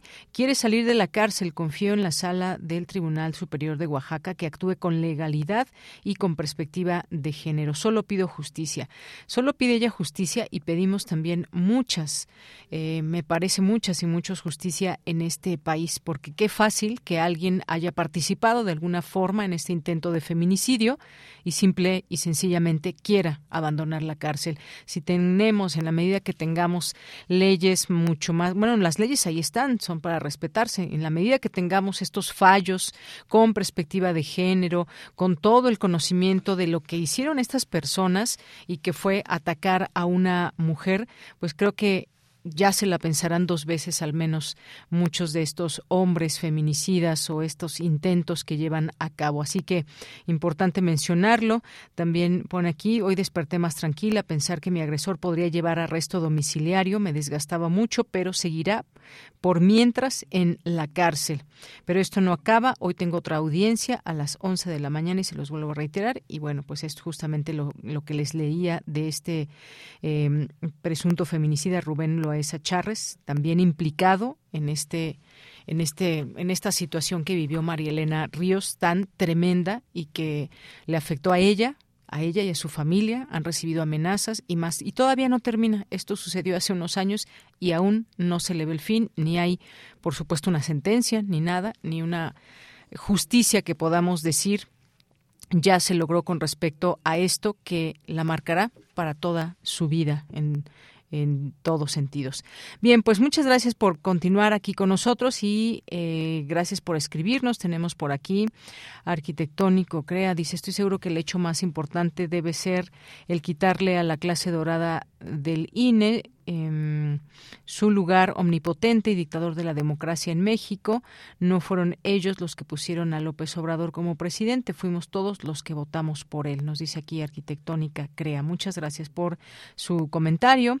Eh, Torjos Agua también, saludos. JM Mulet. Eh, gracias, Jorge Morán Guzmán. Nos dice nuestro futuro depende del INE, grave preocupación. Y se pregunta, ¿verdaderamente se controlará, eh, se controlará la venta de armas desde Estados Unidos? Es uno de los grandes negocios de ese país. Gracias, Jorge, por los comentarios. Rebeca Vega también. Jorge nos dice saludos cordiales, mitad de semana y saludos para todos. Gracias también para ti. Rebeca nos dice, de buenas tardes, de Yanira y equipo, siempre los escuchamos. Mi nieto Franco y yo. Eh, asimismo, solicito su valiosa ayuda para, eh, de ser posible, le envíen un saludo, invitarlo a que coma. Tiene dos años y no quiere comer. Muchas gracias, un abrazo. Franco, ¿nos estás escuchando? Tienes que comer, es la hora de comer y seguramente, seguramente eh, pues vas a comer muy rico y muy saludable, sobre todo tienes que alimentarte bien para que sigas creciendo muy sano y después puedas ir a la escuela. Estás muy pequeñito aún, pero bien que entiendes, así que por favor come tus alimentos y te mandamos muchos saludos y muchos abrazos y muchas porras para que para que comas bien y ya después eventualmente vendrá un postrecito. Gracias eh, Rebeca que nos escuchas y también a Franco que ahí está muy atento. Pati León, muchos saludos. Mario Navarrete también dice em, en bicicleta escucho gracias trabajo cotidiano y aquí nos manda nos manda la fotografía de su bicicleta. Mario, muchos saludos y gracias. Jorge Franos dice general Em, de los estadounidenses, apoyo a Obrador, no, no entiendo muy bien aquí, dice Greg Van Herk, jefe del Comando Norte de Estados Unidos, señaló que México sí está haciendo lo que le corresponde para combatir el tráfico de droga. La mejor forma de combatir a los cárteles de narcotráfico en México es detener la venta de armas. Esto con información nos pone aquí de Infobae. Muchas gracias, Jorge. Pues sí, efectivamente, las, como nos decía hace un momento el maestro Alan García, las, las armas por sí solas no generan la violencia, pero pues es una, un tema que también, por supuesto, tiene que tomarse en cuenta si se venden al por mayor estas armas a gente que pues tiene antecedentes penales, por ejemplo, pues ya sabemos lo que pueden hacer con estas armas y si no compra una, sino muchas, pues sabemos lo que puede suceder. Muchas gracias. Gracias también a Analí Arias, muchos saludos, Andrés Mar, Arturo Salcedo, Muchas gracias también por estarnos escuchando. A Rosario Durán, a Guerrero. Eh, gracias también a Luis M. García. Nos dice, hoy se presentó en la FESA Catlán el libro Comunicación Organizacional a 30 Voces, autoría de los profesores de comunicación Salcedo Arturo y ya eh, y el muy apreciado el muy apreciado eh, Jorge Pérez Gómez. Muchas gracias, eh, Luis, por mandarnos esta información y aquí la portada, digo, eventualmente para poder leerlo y hacerles llegar también esta información a nuestro público. Daniel Albarrán dice también den espacio a la oposición, a la posición contraria, o sea, a los productores y científicos que no concuerdan con el movimiento de anti, con el movimiento antitransgénicos y antiagroquímicos. Sí, por supuesto, vamos a tratar de armar una mesa Daniel. Eso sería muy interesante para tener aquí las distintas, eh, las distintas propuestas que pueda haber al respecto. David Castillo, saludos que nos está escuchando aquí. Muchas gracias por el GIF que nos envía de Don Gato. Bueno, aquí no sale Don Gato, sino es de la caricatura de Don Gato. ¿Será Cucho el que está aquí?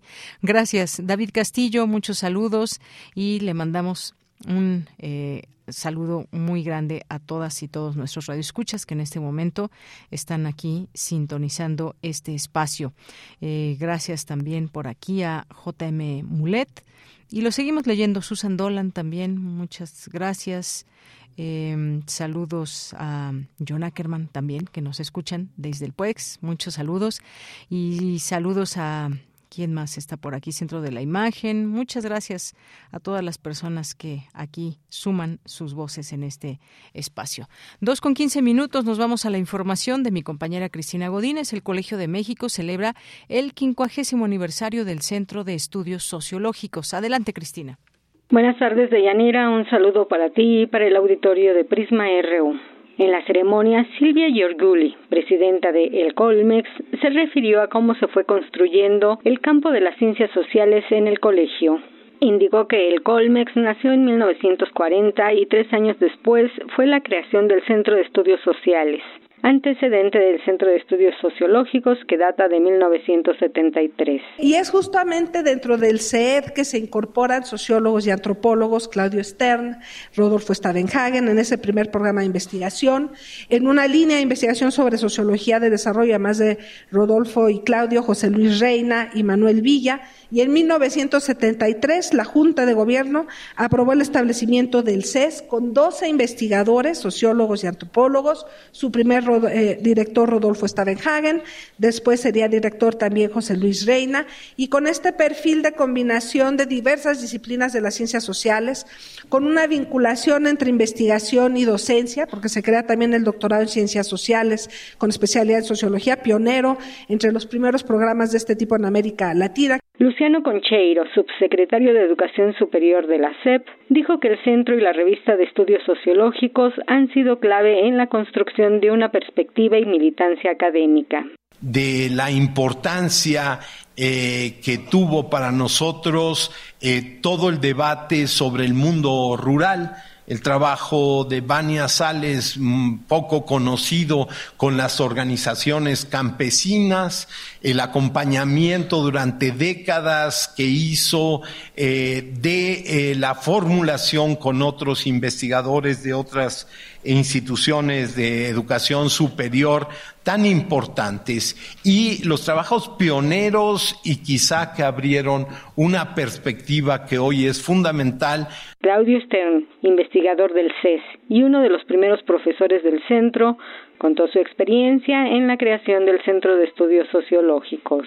En 1972 se integran al Centro de Estudios Económicos y Demográficos los antropólogos Lourdes Arispe, Silvia Gómez Tagle y Roberto Salazar. Dado el peso de este ya numeroso grupo de investigadores en el SED, Víctor Urquidi llamó a Stavenhagen en 1972 para organizar un centro de estudios sociológicos independiente. Stavenhagen me invitó a mí, así como a José Luis Reina, Ricardo Cinta y Manuel Villa, quienes ya habíamos regresado de los estudios de doctorado para definir las características de dicho centro. Deyanira, este es mi reporte. Buenas tardes. Gracias, Cristina. Muy buenas tardes. Nos vamos ahora a la sección de Sustenta. Organiza la UNAM el Festival Universitario del Agua. Daniel Olivares nos amplía la información de este encuentro que se celebra en el marco del Día Mundial del Agua.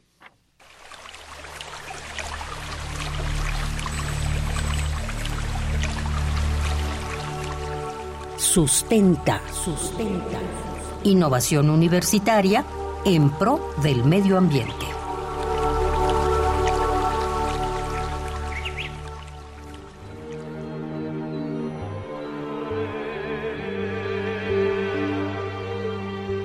Cierto día se declaró un incendio en el bosque y todos los animales huyeron despavoridos. Sin embargo, tras ponerse a salvo, se quedaron pasmados contemplando las llamas, sumidos en el terror y la tristeza. Por encima de sus cabezas, una colibrí iba y venía del fuego, una y otra vez. Los animales más grandes preguntaron a la colibrí qué estaba haciendo. Vuelo al lago por agua para ayudar a apagar las llamas. Los animales echaron a reír y exclamaron, Tú sola no puedes extinguir el incendio. Es cierto, contestó la colibrí, pero estoy aportando mi granito de arena.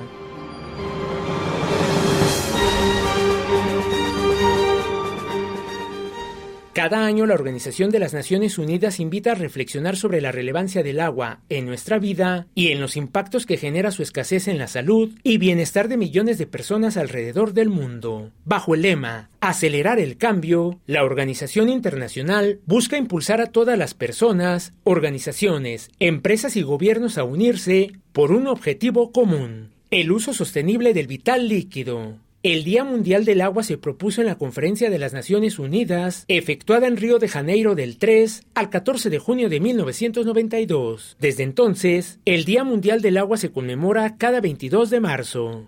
Este año la ONU impulsa la campaña global Sé el cambio, que alienta a las personas a tomar medidas en sus propias vidas para cambiar la forma en que usan, consumen y gestionan el agua.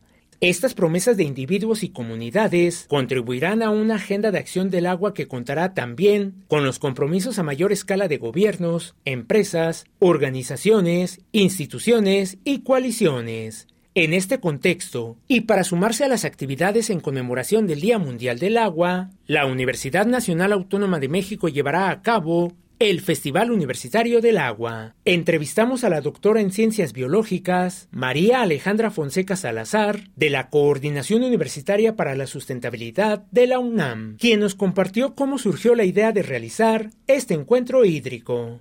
Hola Daniel, muchas gracias por la invitación y pues sí, les quiero comentar que así como dices, vamos a llevar a cabo el Festival Universitario del Agua y la idea surge para conmemorar el Día Mundial del Agua que se celebra cada año el 22 de marzo. Incluso este, este Día Mundial del Agua se celebra desde 1993, pero bueno, nosotros vamos por nuestra cuarta edición que incluso en pandemia llevamos a cabo de manera virtual el festival. Y pues nuestro objetivo principal es este, crear una mayor conciencia sobre la importancia del recurso beneficioso para el bienestar humano, o sea, para nosotros mismos y los ecosistemas, pero pues la idea de hacerlo universitario también es compartir los proyectos y las ideas que tiene la comunidad universitaria, las entidades académicas en relación al agua. Este año diversas entidades universitarias se han sumado a la organización de dicho festival. Tal es el caso de la Dirección General de Atención a la Comunidad y la Dirección General de Actividades Deportivas y Recreativas. La doctora Fonseca Salazar nos explica. Bueno, principalmente estamos colaborando la Red del Agua y Pumagua, que son parte del Instituto de Ingeniería, la de GACO y también en esta ocasión Deporte UNAM también está siendo un gran aliado. Y bueno, por supuesto nosotros de la Coordinación Universitaria para la Sustentabilidad, cada uno pues desde sus distintas objetivos, pues participa y trae talleres, invitando también a otras entidades universitarias que sabemos que trabajan el tema de agua para que nos apoyen en las actividades del festival. ¿Por qué es importante realizar este tipo de actividades dirigidas a la comunidad universitaria? Pues así como mencionó Daniel, pues primero es hacer conciencia, pero también es para que sepamos como comunidad, como universitarios, cómo podemos participar y ser parte del cambio para cuidar el,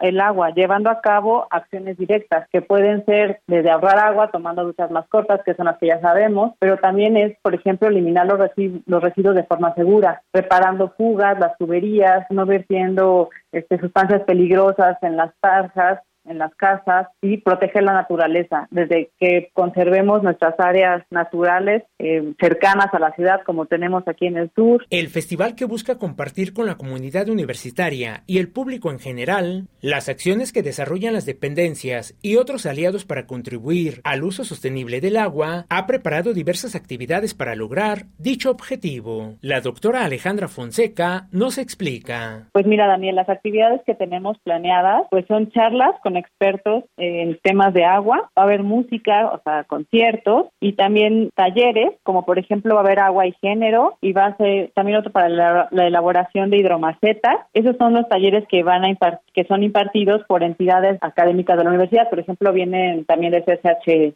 de CSH Oriente a presentarnos también algunos talleres, pero bueno, eso queremos que sea sorpresa, pero les va a gustar mucho. También vamos a hacer un rally donde va a haber primero y segundo y tercer lugar sobre temas de agua y van a tener que estar ahí este, concursando. Y bueno, nuestros compañeros también de Deporte UNAM pondrán algunas actividades eh, también en el marco del festival. Y bueno, nuestras actividades principalmente están pensadas para estudiantes universitarios. Como ya lo escuchamos, el Festival Universitario del Agua, que se llevará a cabo este próximo 22 de marzo en las islas de Ciudad Universitaria, contará con talleres, charlas, concursos y otras actividades lúdicas y deportivas. Además de las dependencias universitarias, a este festival asistirán otras instituciones comprometidas con la seguridad hídrica. El Festival Universitario del Agua se llevará a cabo el próximo 22 de marzo, de 11 a 17 horas, en las islas de Ciudad Universitaria.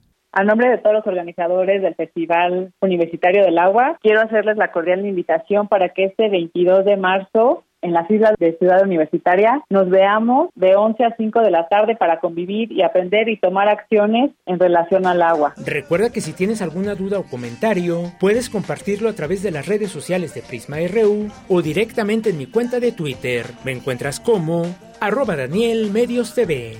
La colibrí está intentando solucionar el problema gota a gota. Ella es el cambio que quiere ver en el mundo. Tú también puedes ser la colibrí. Las acciones que lleves a cabo, por pequeñas que sean, contribuirán a resolver la crisis del agua. Para Radio UNAM, Daniel Olivares Aranda. Hay una cuestión de, yo, yo diría, como es de amor a la tierra. Queremos escuchar tu voz. Síguenos en nuestras redes sociales. En Facebook como Prisma RU y en Twitter como arroba PrismaRU. Continuamos dos de la tarde con 26 minutos y ya tengo en la línea telefónica al doctor José Antonio Hernández Macías, quien es experto en relaciones internacionales y procesos de integración en América Latina y el Caribe, política exterior de Venezuela y Colombia. Es investigador del CIALC, del Centro de Investigaciones sobre América Latina y el Caribe de la UNAM. Es también investigador, es doctor en estudios latinoamericanos por la UNAM.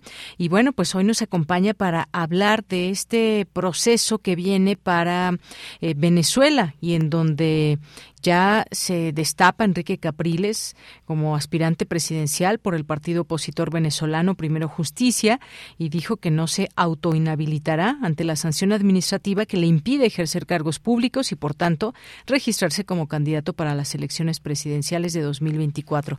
Pues todavía falta para 2024, pero pues al igual que, eh, por ejemplo, en México empiezan a sonar nombres y empieza a haber movimientos, pues también en ese país, por ejemplo. Gracias por estar con nosotros, doctor José Antonio Hernández. Buenas tardes. Hola, Deyanira. Muy buenas tardes. Un gran gusto participar en tu programa. Gracias, doctor. Pues, ¿cómo ve todos estos movimientos que se van dando ya en Venezuela de cara a las elecciones de 2024 y el hecho de que Enrique Capriles, quien ya es conocido, por supuesto, en Venezuela con estas intenciones de llegar a ser presidente, ¿qué, podemos ir viendo en este escenario? Bueno, sí, eh, como tú bien lo mencionaste, son procesos políticos que se dan con demasiada anticipación yo creo que lo primero que nos viene a la mente cuando hablamos de Venezuela es que precisamente quien ganara las elecciones presidenciales estaría gobernando el país que tiene mayor reservas probadas de petróleo a nivel mundial, ¿no? Es decir, un país con un alto potencial, eh, sobre todo en este energético, pero claro que con muchas otras otras riquezas. Y sí, efectivamente, eh, en estos días eh, Capriles se anotó como para eh, como candidato para las primarias de la oposición, no uno de muchos candidatos que van a, participar en esas primarias. Y pues bueno una figura ya con un largo recorrido político eh, dentro de Venezuela, eh, incluso un poco en un momento que, que hablemos de esta polarización y que hablemos de esta fragmentación que está se está dando en la oposición, nos damos cuenta que mucha es mucha parte del espectro de la oposición justamente lo ve más bien como un legitimador de el gobierno de Nicolás Maduro, ¿no? Ya que desde su percepción, pues no, eh, de alguna forma no luchó de una forma más radical o más férrea en las últimas elecciones cuando perdió contra el presidente eh, Nicolás Maduro.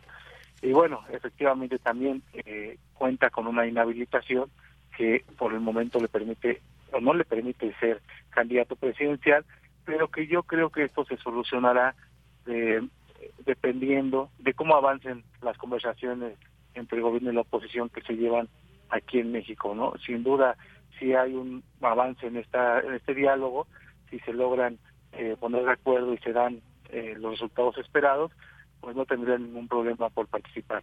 Pero bueno, como bien lo menciono, pues es, uno de los muchos candidatos que participarán en estas primarias, en donde vemos pues un gran eh, pues una, una gran diversidad de propuestas, ¿no? Desde los que son más apegados a lo institucional hasta los que participan, eh, pero de alguna forma eh, pensando en derrocar al gobierno por cualquier por cualquier vía, ¿no?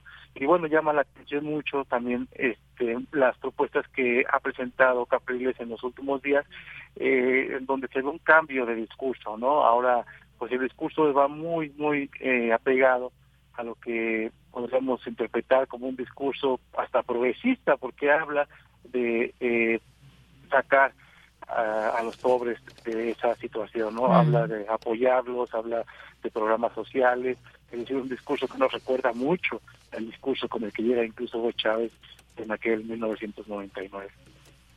Efectivamente, pues cosas que se van moviendo, promesas que comienzan a hacer eco. Sabemos que hay una situación pues complicada económicamente hablando allá en Venezuela en los, en los temas económicos y también pues eh, Nicolás Maduro que ha logrado, de alguna manera pues preservar el, poder. Ha habido en su momento también mucha polémica en torno a si, eh, han sido limpias y claras estas elecciones. Ha habido también observadores extranjeros, observadores de las elecciones pues, eh, que frente a qué estamos, frente a la posibilidad de que finalmente el chavismo que representa eh, Nicolás Maduro pueda tener en esta ocasión para 2024, pues eh, minado, digamos, un poco o un mucho el camino. Y la figura también recordar quién es Enrique Capriles que ha hecho y cómo pues se ha logrado saltar también a, a la política y qué es lo que ha hecho desde que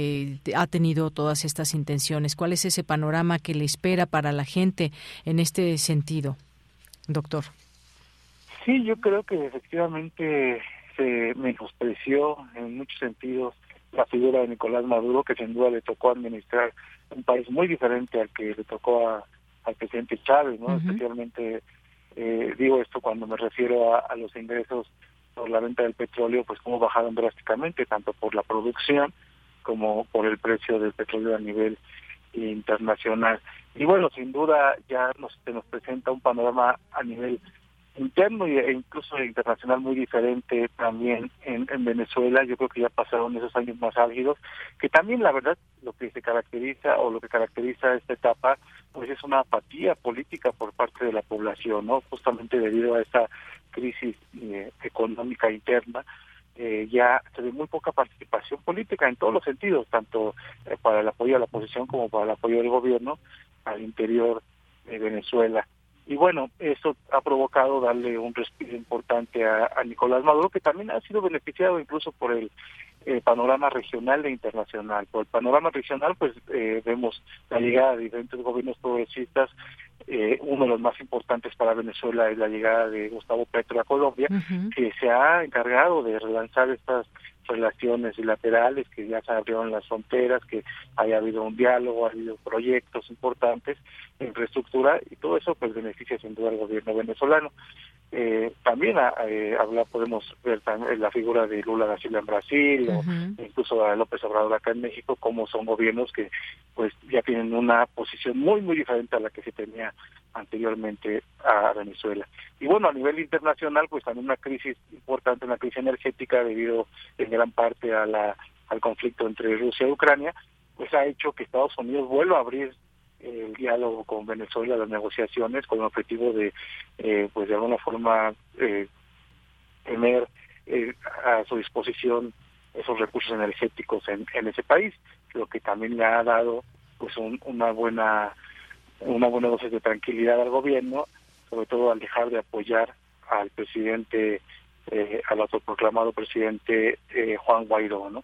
Entonces, pues se ve ese este panorama, yo lo veo en general como de bastante apatía política, pero pues sin duda, como lo mencioné en un principio de, esta entrevista, eh, al final se está jugando la presidencia de uno de los países más importantes de América Latina y inclusive a nivel mundial cuando hablamos de cuestión energética.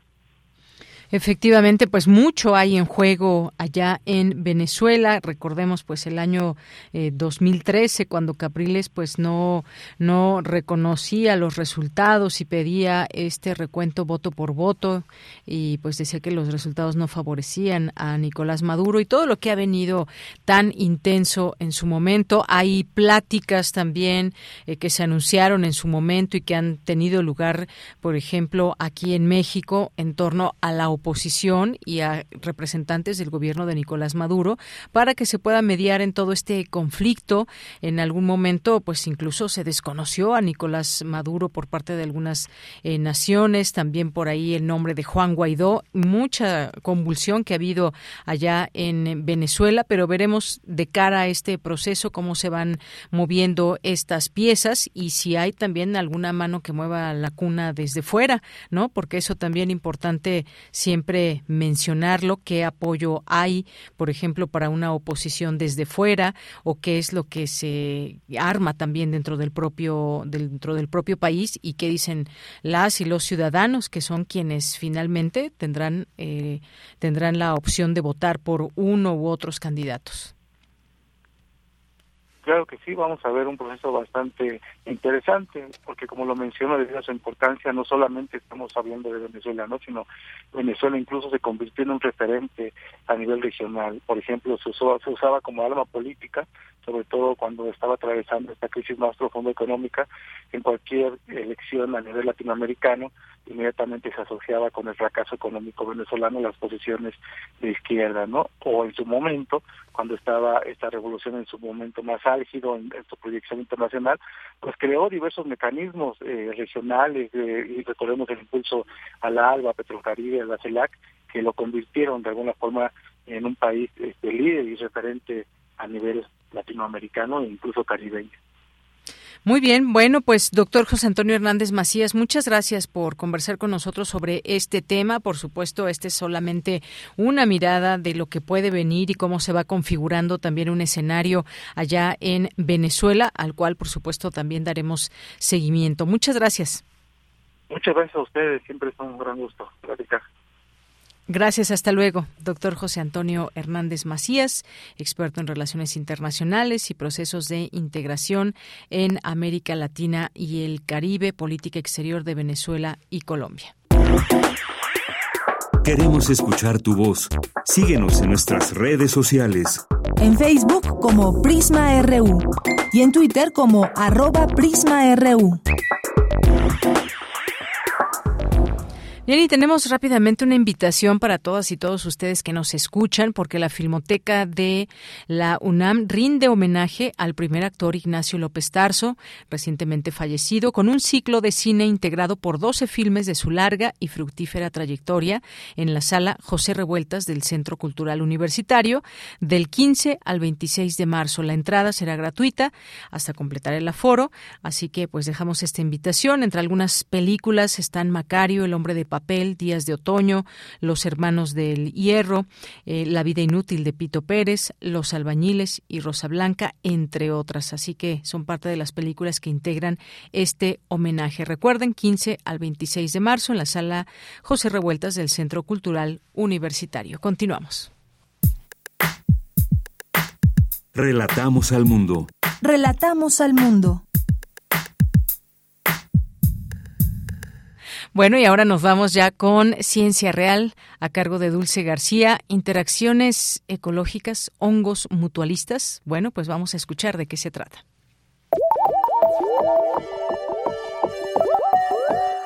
Ciencia Real. Más allá de las verdades están las realidades. Ni brujas ni embusteras, científicas verdaderas. Capítulo 3 soy mujer ciencia.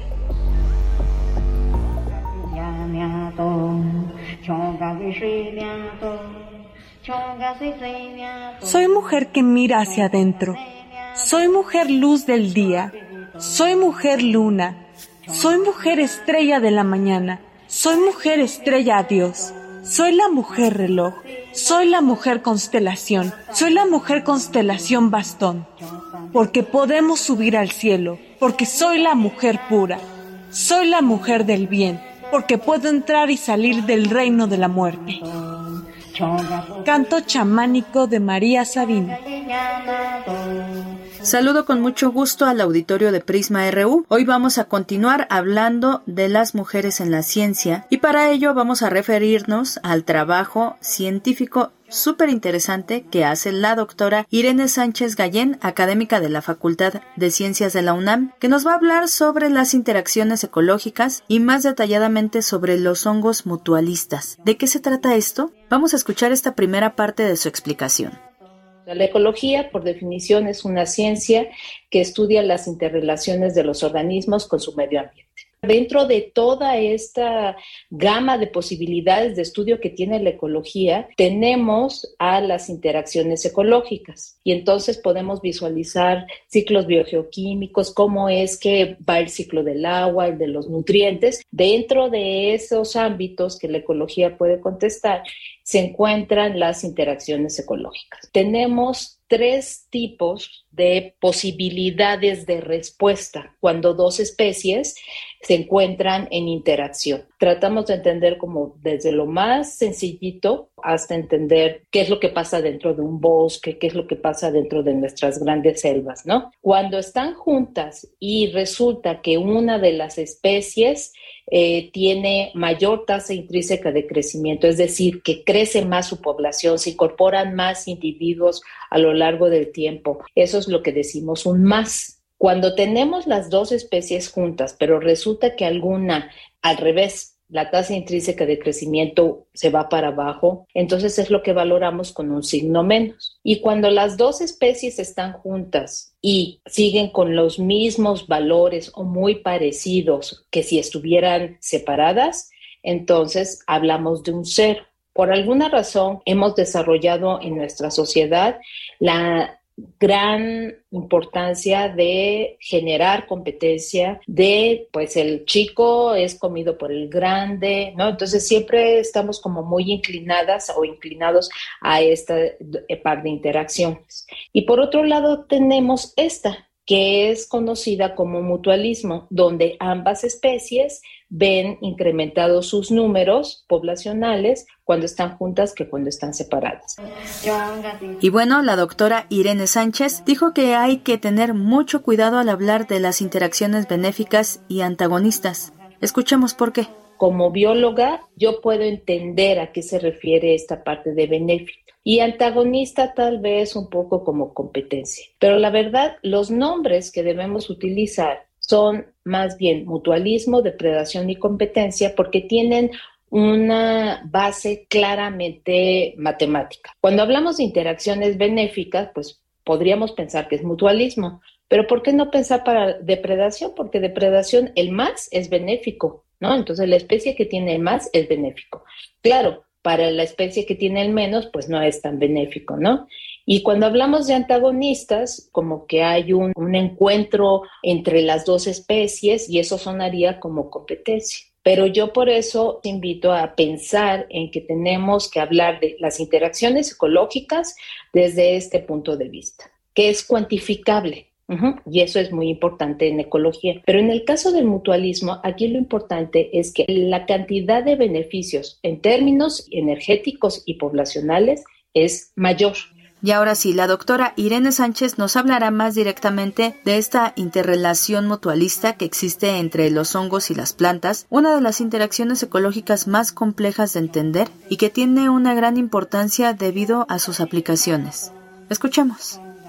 Afortunadamente de los hongos tenemos muchísimas especies en México y a nivel mundial descritas. De ese gran eh, acervo de hongos, la verdad es que alrededor del, si, si acaso del 10%, está muy bien estudiado. Y muchos de ellos, junto con las bacterias, participan en uno de los procesos fundamentales que permiten la vida en el planeta, que es el proceso de la descomposición porque una vez que un organismo muere, lo que interviene y logra reducirlo a la más mínima expresión de minerales son las bacterias y los hongos. Con esa intervención, los nutrientes se reintegran al suelo y de ahí regresan a todos los organismos vivos. Hacen otra cosa. Cuando los hongos estamos visualizándolos como hongos que degradan la materia orgánica no entran dentro de nuestro cuadrito de interacciones de más, cero y menos, pero los hongos sí pueden ser parásitos. Entonces entrarían dentro de la interacción de predación, donde el más es para los hongos y el menos es para la presa, para lo que están parasitando. Y bueno, finalmente también nos mencionó algunas características.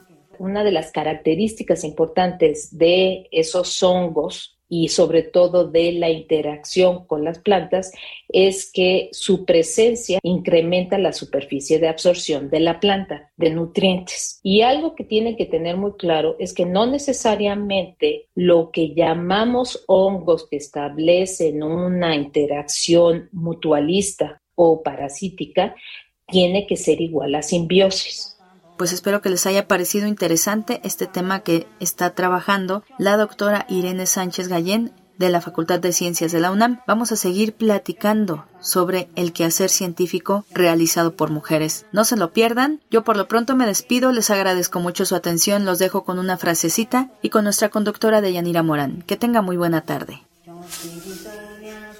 Las plantas tienen vida, escuchan, sienten, respiran se alimentan y algunas de ellas tienen células que se reproducen indefinidamente. Blanca Miosi. Gracias, Dulce García. Nos vamos ahora a Cultura con Tamara Quirós. Cultura RU. Deyanira, como siempre es un gusto saludarte y saludar al auditorio de Prisma RU. Muchas gracias a los que nos escuchan a través de las frecuencias de Radio UNAM. Esta tarde hablaremos con Esteban Castellanos porque nos va a platicar sobre una propuesta escénica que finaliza este 19 de marzo y que se presenta en el Teatro La Capilla. Se trata de El despertar del zombie. ¿De qué va esta propuesta escénica? Pues le damos la bienvenida a Esteban Castellanos. Esteban, bienvenido a este espacio radiofónico. Platícanos un poco sobre el argumento de esta obra. Pues bueno, el discurso de esta propuesta escénica es hacer un intento, es un intento de un ejercicio filosófico sobre mm, la humanidad tecnologizada y en particular sobre las audiencias digitalizadas que tienen en sus manos herramientas creativas de comunicación extraordinarias como el Internet, los dispositivos digitales y una serie de posibilidades de entretenimiento como pueden ser los videojuegos que pueden potenciar toda su y estimular toda su estructura cognitiva cerebral, todos sus sentidos expandirlos, eh, nuestras capacidades motoras también ¿no? Pueden, son herramientas que ayudan en, muchos aspectos al desarrollo humano, pero también, a su vez, pues son herramientas que dicen algunas instituciones que podrían estar creando algunas alteraciones mentales cuando aquello nos coloniza y entonces empezamos a usar el tiempo o empezamos a, sí, a usar el tiempo para conectarnos más horas y empezamos a tener a lo mejor algunas situaciones como pérdida del sueño, como entregarnos a la soledad o aislarnos, en fin, una serie de situaciones que también podrían estar afectando la psique humana. Claro. Oye, Esteban, ¿cómo llevar a la teatralidad pues justo este tema, no? Eh, creo que también en los últimos dos años, sobre todo con el, el asunto de la pandemia, hicimos más uso de la tecnología, ¿no? De las redes sociodigitales, incluso los videojuegos. ¿Cómo lo has adaptado para poder platicar justo con el público juvenil y también pues con los papás de esos jóvenes, ¿no? O con, o con los adultos. Sí, pues mira, eh, es un texto que nos escribió Javier Malpica, quien es un narrador y dramaturgo muy consolidado en este país, y lo escribió a manera de narrativa fantástica, lo cual es extraordinario que los jóvenes puedan tener o presenciar una narrativa fantástica con una estética de ciencia ficción minimalista que nosotros le hemos dado a la puesta en escena. Entonces, bueno, ya desde ahí con esos dos ingredientes, creo que de entrada pues al público juvenil le va a parecer muy atractiva la experiencia de manera visual. Y bueno, ¿cómo, cómo, cómo, cómo lo abordamos? Pues mira, sobre todo con mucha imaginación. Tenemos una instalación lumínica muy, muy sencilla, pero que puede trasladar a los espectadores a distintas dimensiones, sobre todo eso que te decía, darle una, una, una estética de ciencia ficción, donde hemos creado atmósferas fantasmagóricas, atmósferas un poco desoladoras también. Vaya, hay toda una, una, una creación que nos ha llevado mucho tiempo, mucho esfuerzo, pero sobre todo mucha imaginación. Ponerle imaginación es eh, una de las, tal vez donde fundamos nuestro trabajo, los pinches chamacos, que somos la compañía de teatro. A través de la imaginación fundamos nuestro trabajo porque cuando llega el espectador y se sienta en la butaca, no existe todo lo material que podría estar sucediendo en una obra. El espectador también lo empieza a construir en su imaginación. Y eso me parece que es una, eso me parece muy valioso que los espectadores, además de poder pensar pueden empezar a crear dentro de, su imaginación todo lo que no está de manera tangible, pero que de alguna otra manera está porque todos estos ingredientes entre el texto, la puesta en escena, la producción, nuestra pasión, es lo que hace que el espectador cuando se siente empiece a echar a dar la imaginación también y vaya construyendo él su propio discurso. Por supuesto, muy bien, y eh, justo, ¿no? Esto es lo que lo que hace el teatro y vaya, un arte vivo. Oye, eh, ahorita que mencionas a la compañía de los Pinches Chamacos, ¿cuántos años llevan ya en la escena? Y sobre todo, bueno, pues han visitado ya diversos escenarios, ¿no? A nivel internacional también. Me gustaría que nos platicaras un poco de la historia de esta compañía, porque también es importante saber cómo es que se han consolidado y también, pues, cómo ha sido este trayecto. Pues mira, eh, Tamara, tenemos 20 años como grupo, los pinches chamacos, y a pesar de que llevamos tanto tiempo, nosotros nos consideramos un teatro emergente porque siempre hay que empezar de nuevo cada proyecto y nos cuesta la vida hacer cada uno. ¿Cómo surge los pinches chamacos? Pues quien nos creó es Francisco Hinojosa, nada más y nada menos, el autor más popular de la literatura infantil de este país. Yo actúo un monólogo hace 21 años con el título de Los Niños Perdidos, pero que está basado en el cuento A los pinches chamacos de Francisco Hinojosa. Entonces, ese trabajo, pues es ese que nos ha dado mucho camino, nos ha llevado a Europa, nos ha llevado casi por toda América, hemos recorrido una gran parte del país, hemos intervenido en espacios públicos con los niños perdidos, y ese monólogo, pues el personaje principal es un pinche chamaco y todos los que salen al, con el pinche chamaco pues son los pinches chamacos entonces es que con los años fue que le encontramos el nombre antes nos llamábamos el Fénix Producciones pero eso no decía nada de nosotros no nos daba identidad pero bueno, a veces las cosas toman mucho tiempo y en el teatro poder encontrar una identidad y arraigo de verdad que se cocina muy lento. Entonces, no tiene mucho 2018 que nos cambiamos el nombre a los, a los pinches chamacos. Eso somos y eso sí nos da una identidad y eso sí dice quiénes somos. Y, claro, eso eh, también al público de las audiencias juveniles los puede conectar mucho más con lo que hacemos, porque además lo que hacemos está pensado para ellos. Ojalá los profesores de nivel secundaria, bachillerato, tengan, eh, pues puedan extender la invitación también a sus al alumnado y, bueno, ellos también se animen a venir a, ver esta historia que es una historia contemporánea, Tamara, como tú bien lo dijiste, la pandemia vino a potencializar toda nuestra actividad digital como ni siquiera lo habíamos imaginado. Y, y eso está padrísimo, ¿no? O sea, es, es, poder estar en, en, muchos lados a la vez es extraordinario. Pero en el despertar del zombie exploramos qué podría pasar cuando te dejas colonizar, ¿no? te dejas seducir, te dejas seducir y te entregas al placer, porque eso, ¿no? Nos genera son adictivos los, los dispositivos digitales. Sí, yo creo que muchos van a empatizar con esto, ¿no? Creo que a muchos nos ha pasado de una u otra forma. O también estos mitos de, de que los videojuegos son, o, les ponemos este adjetivo de que son malos, ¿no? Pero también, pues tienen ciertas eh, ventajas, ¿no? Volverte más audaz o, o tener un, un, no sé, mayor concentración también. Digo, tampoco se trata de satanizar a los videojuegos, sino más bien hacer esta reflexión y este, este debate en conjunto y hacerlo a través de esta puesta en escena, pues creo que es una oportunidad, como bien lo dices, a los profesores que seguramente muchos sí nos, nos escuchan eh, a través de este espacio radiofónico, pues hacer este llamado, ¿no? Para que también inviten a sus alumnos, a sus alumnas a que vayan al teatro. Al teatro La Capilla. Y como dices, es un debate, pero es un debate del alma, es un debate interno que nosotros estamos proponiendo al espectador y lo cual lo hace también muy sabroso. Uno se siente y esté pensando en su realidad y esté construyendo o resignificando la realidad. Eh, eso es una cualidad que tiene el teatro, ¿no? que el hecho que está sucediendo en vivo ante la mirada del espectador. En el Teatro La Capilla, que es un teatro íntimo, precioso, donde solo caben 85 personas, pues ahí podrán sentir de manera muy cercana la energía del actor, su respiración, también su dolor y también la locura que se desata. Es un monstruo digitalizado, el joven zombie, que sería así una especie de monstruo de nuestros tiempos, un Frankenstein contemporáneo, por decirlo de algún modo. Sí, claro. Y pues eso eh, nos pone, nos pone eh, sí a, debatir, me parece bien acertado, debatirnos a nosotros mismos, no debatir con nosotros, debatirnos con nosotros mismos. Sin duda. Oye, Esteban, pues entonces tenemos una cita hasta el 19 de marzo en el Teatro La Capilla, los sábados y domingos a las 12.30. Hacemos esta invitación para que acudan y no se pierdan este reestreno. Como siempre, pues bienvenidas las propuestas escénicas, Esteban, también de los pinches chamacos, así que dejamos este micrófono abierto para seguir eh, platicando acerca de sus proyectos. Mientras tanto, pues enhorabuena por este reestreno. Muchas gracias, Tamara, por el espacio. Saludos a toda la banda que nos escucha. Seguro nos escuchan los pinches chamacos y las pinches chamacas que nos han seguido durante muchos años. Seguro ahí están. Les, les mandamos un,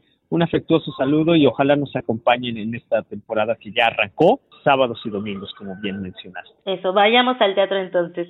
Muchísimas gracias, Esteban Castellanos. Gracias a ti, gracias a ti, gracias a nuestra UNAM también. Esteban Castellanos es protagonista de El despertar del zombie. Para mayor información pueden visitar las redes sociodigitales de El Teatro La Capilla o bien la de la compañía Los Pinches Chamacos. Que tengan excelente tarde. Hasta mañana. Hasta mañana y ya casi nos despedimos también aquí en cabina. Les vamos a dejar con una canción, no sin antes me voy a despedir también de todo el equipo que hace posible que día con día usted nos escuche en vivo desde nuestra cabina aquí en Radio UNAM, Adolfo Prieto número 133 en la colonia del Valle, Marco Lubián en la producción, Denis Licea en la asistencia, Arturo González en los controles técnicos, Enrique Pacheco en la continuidad, Montserrat Brito en las redes sociales y aquí en el micrófono se despide de Yanira Morán. Que tenga muy buena tarde, buen provecho, quédese con la programación de Radio UNAM y nos vamos, a nombre de todo el equipo, soy de Yanira Morán, nos vamos a despedir con esto que, eh, pues hoy, justamente 15 de marzo de 1947, nació el músico, compositor y productor Ray Cooder, eh, que bueno, pues uno de los mejores guitarristas del mundo y en marzo de 1996 rescató del olvido a las viejas leyendas de la música cubana y publicó este álbum, ustedes lo recordarán, Buenavista Social Club, y de este disco que tiene muchas canciones y muy buenas, por cierto, vamos a escuchar El Cuarto de Tula. Se quedan con el cuarto de Tula de Buenavista Social Club. Hasta mañana, buenas tardes. Allá fueron los bomberos con sus campanas, sus sirenas. Allí fueron los bomberos con sus campanas, sus sirenas. Ay, mamá, ¿qué pasó? Mamá, ¿qué pasó?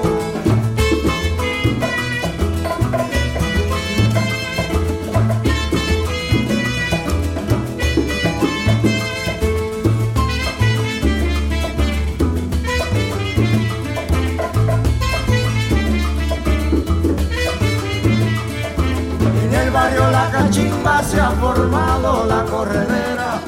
En el barrio la cachimba se ha formado la corredera.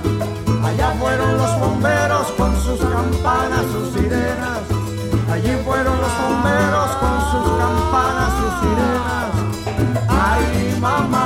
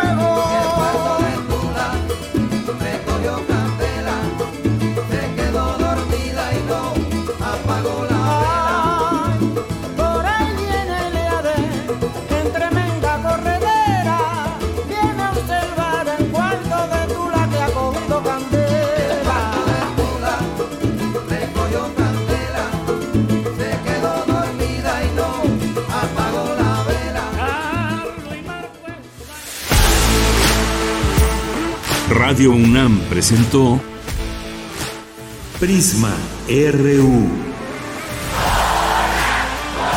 Una mirada universitaria sobre los acontecimientos actuales. Prisma RU. Relatamos al mundo.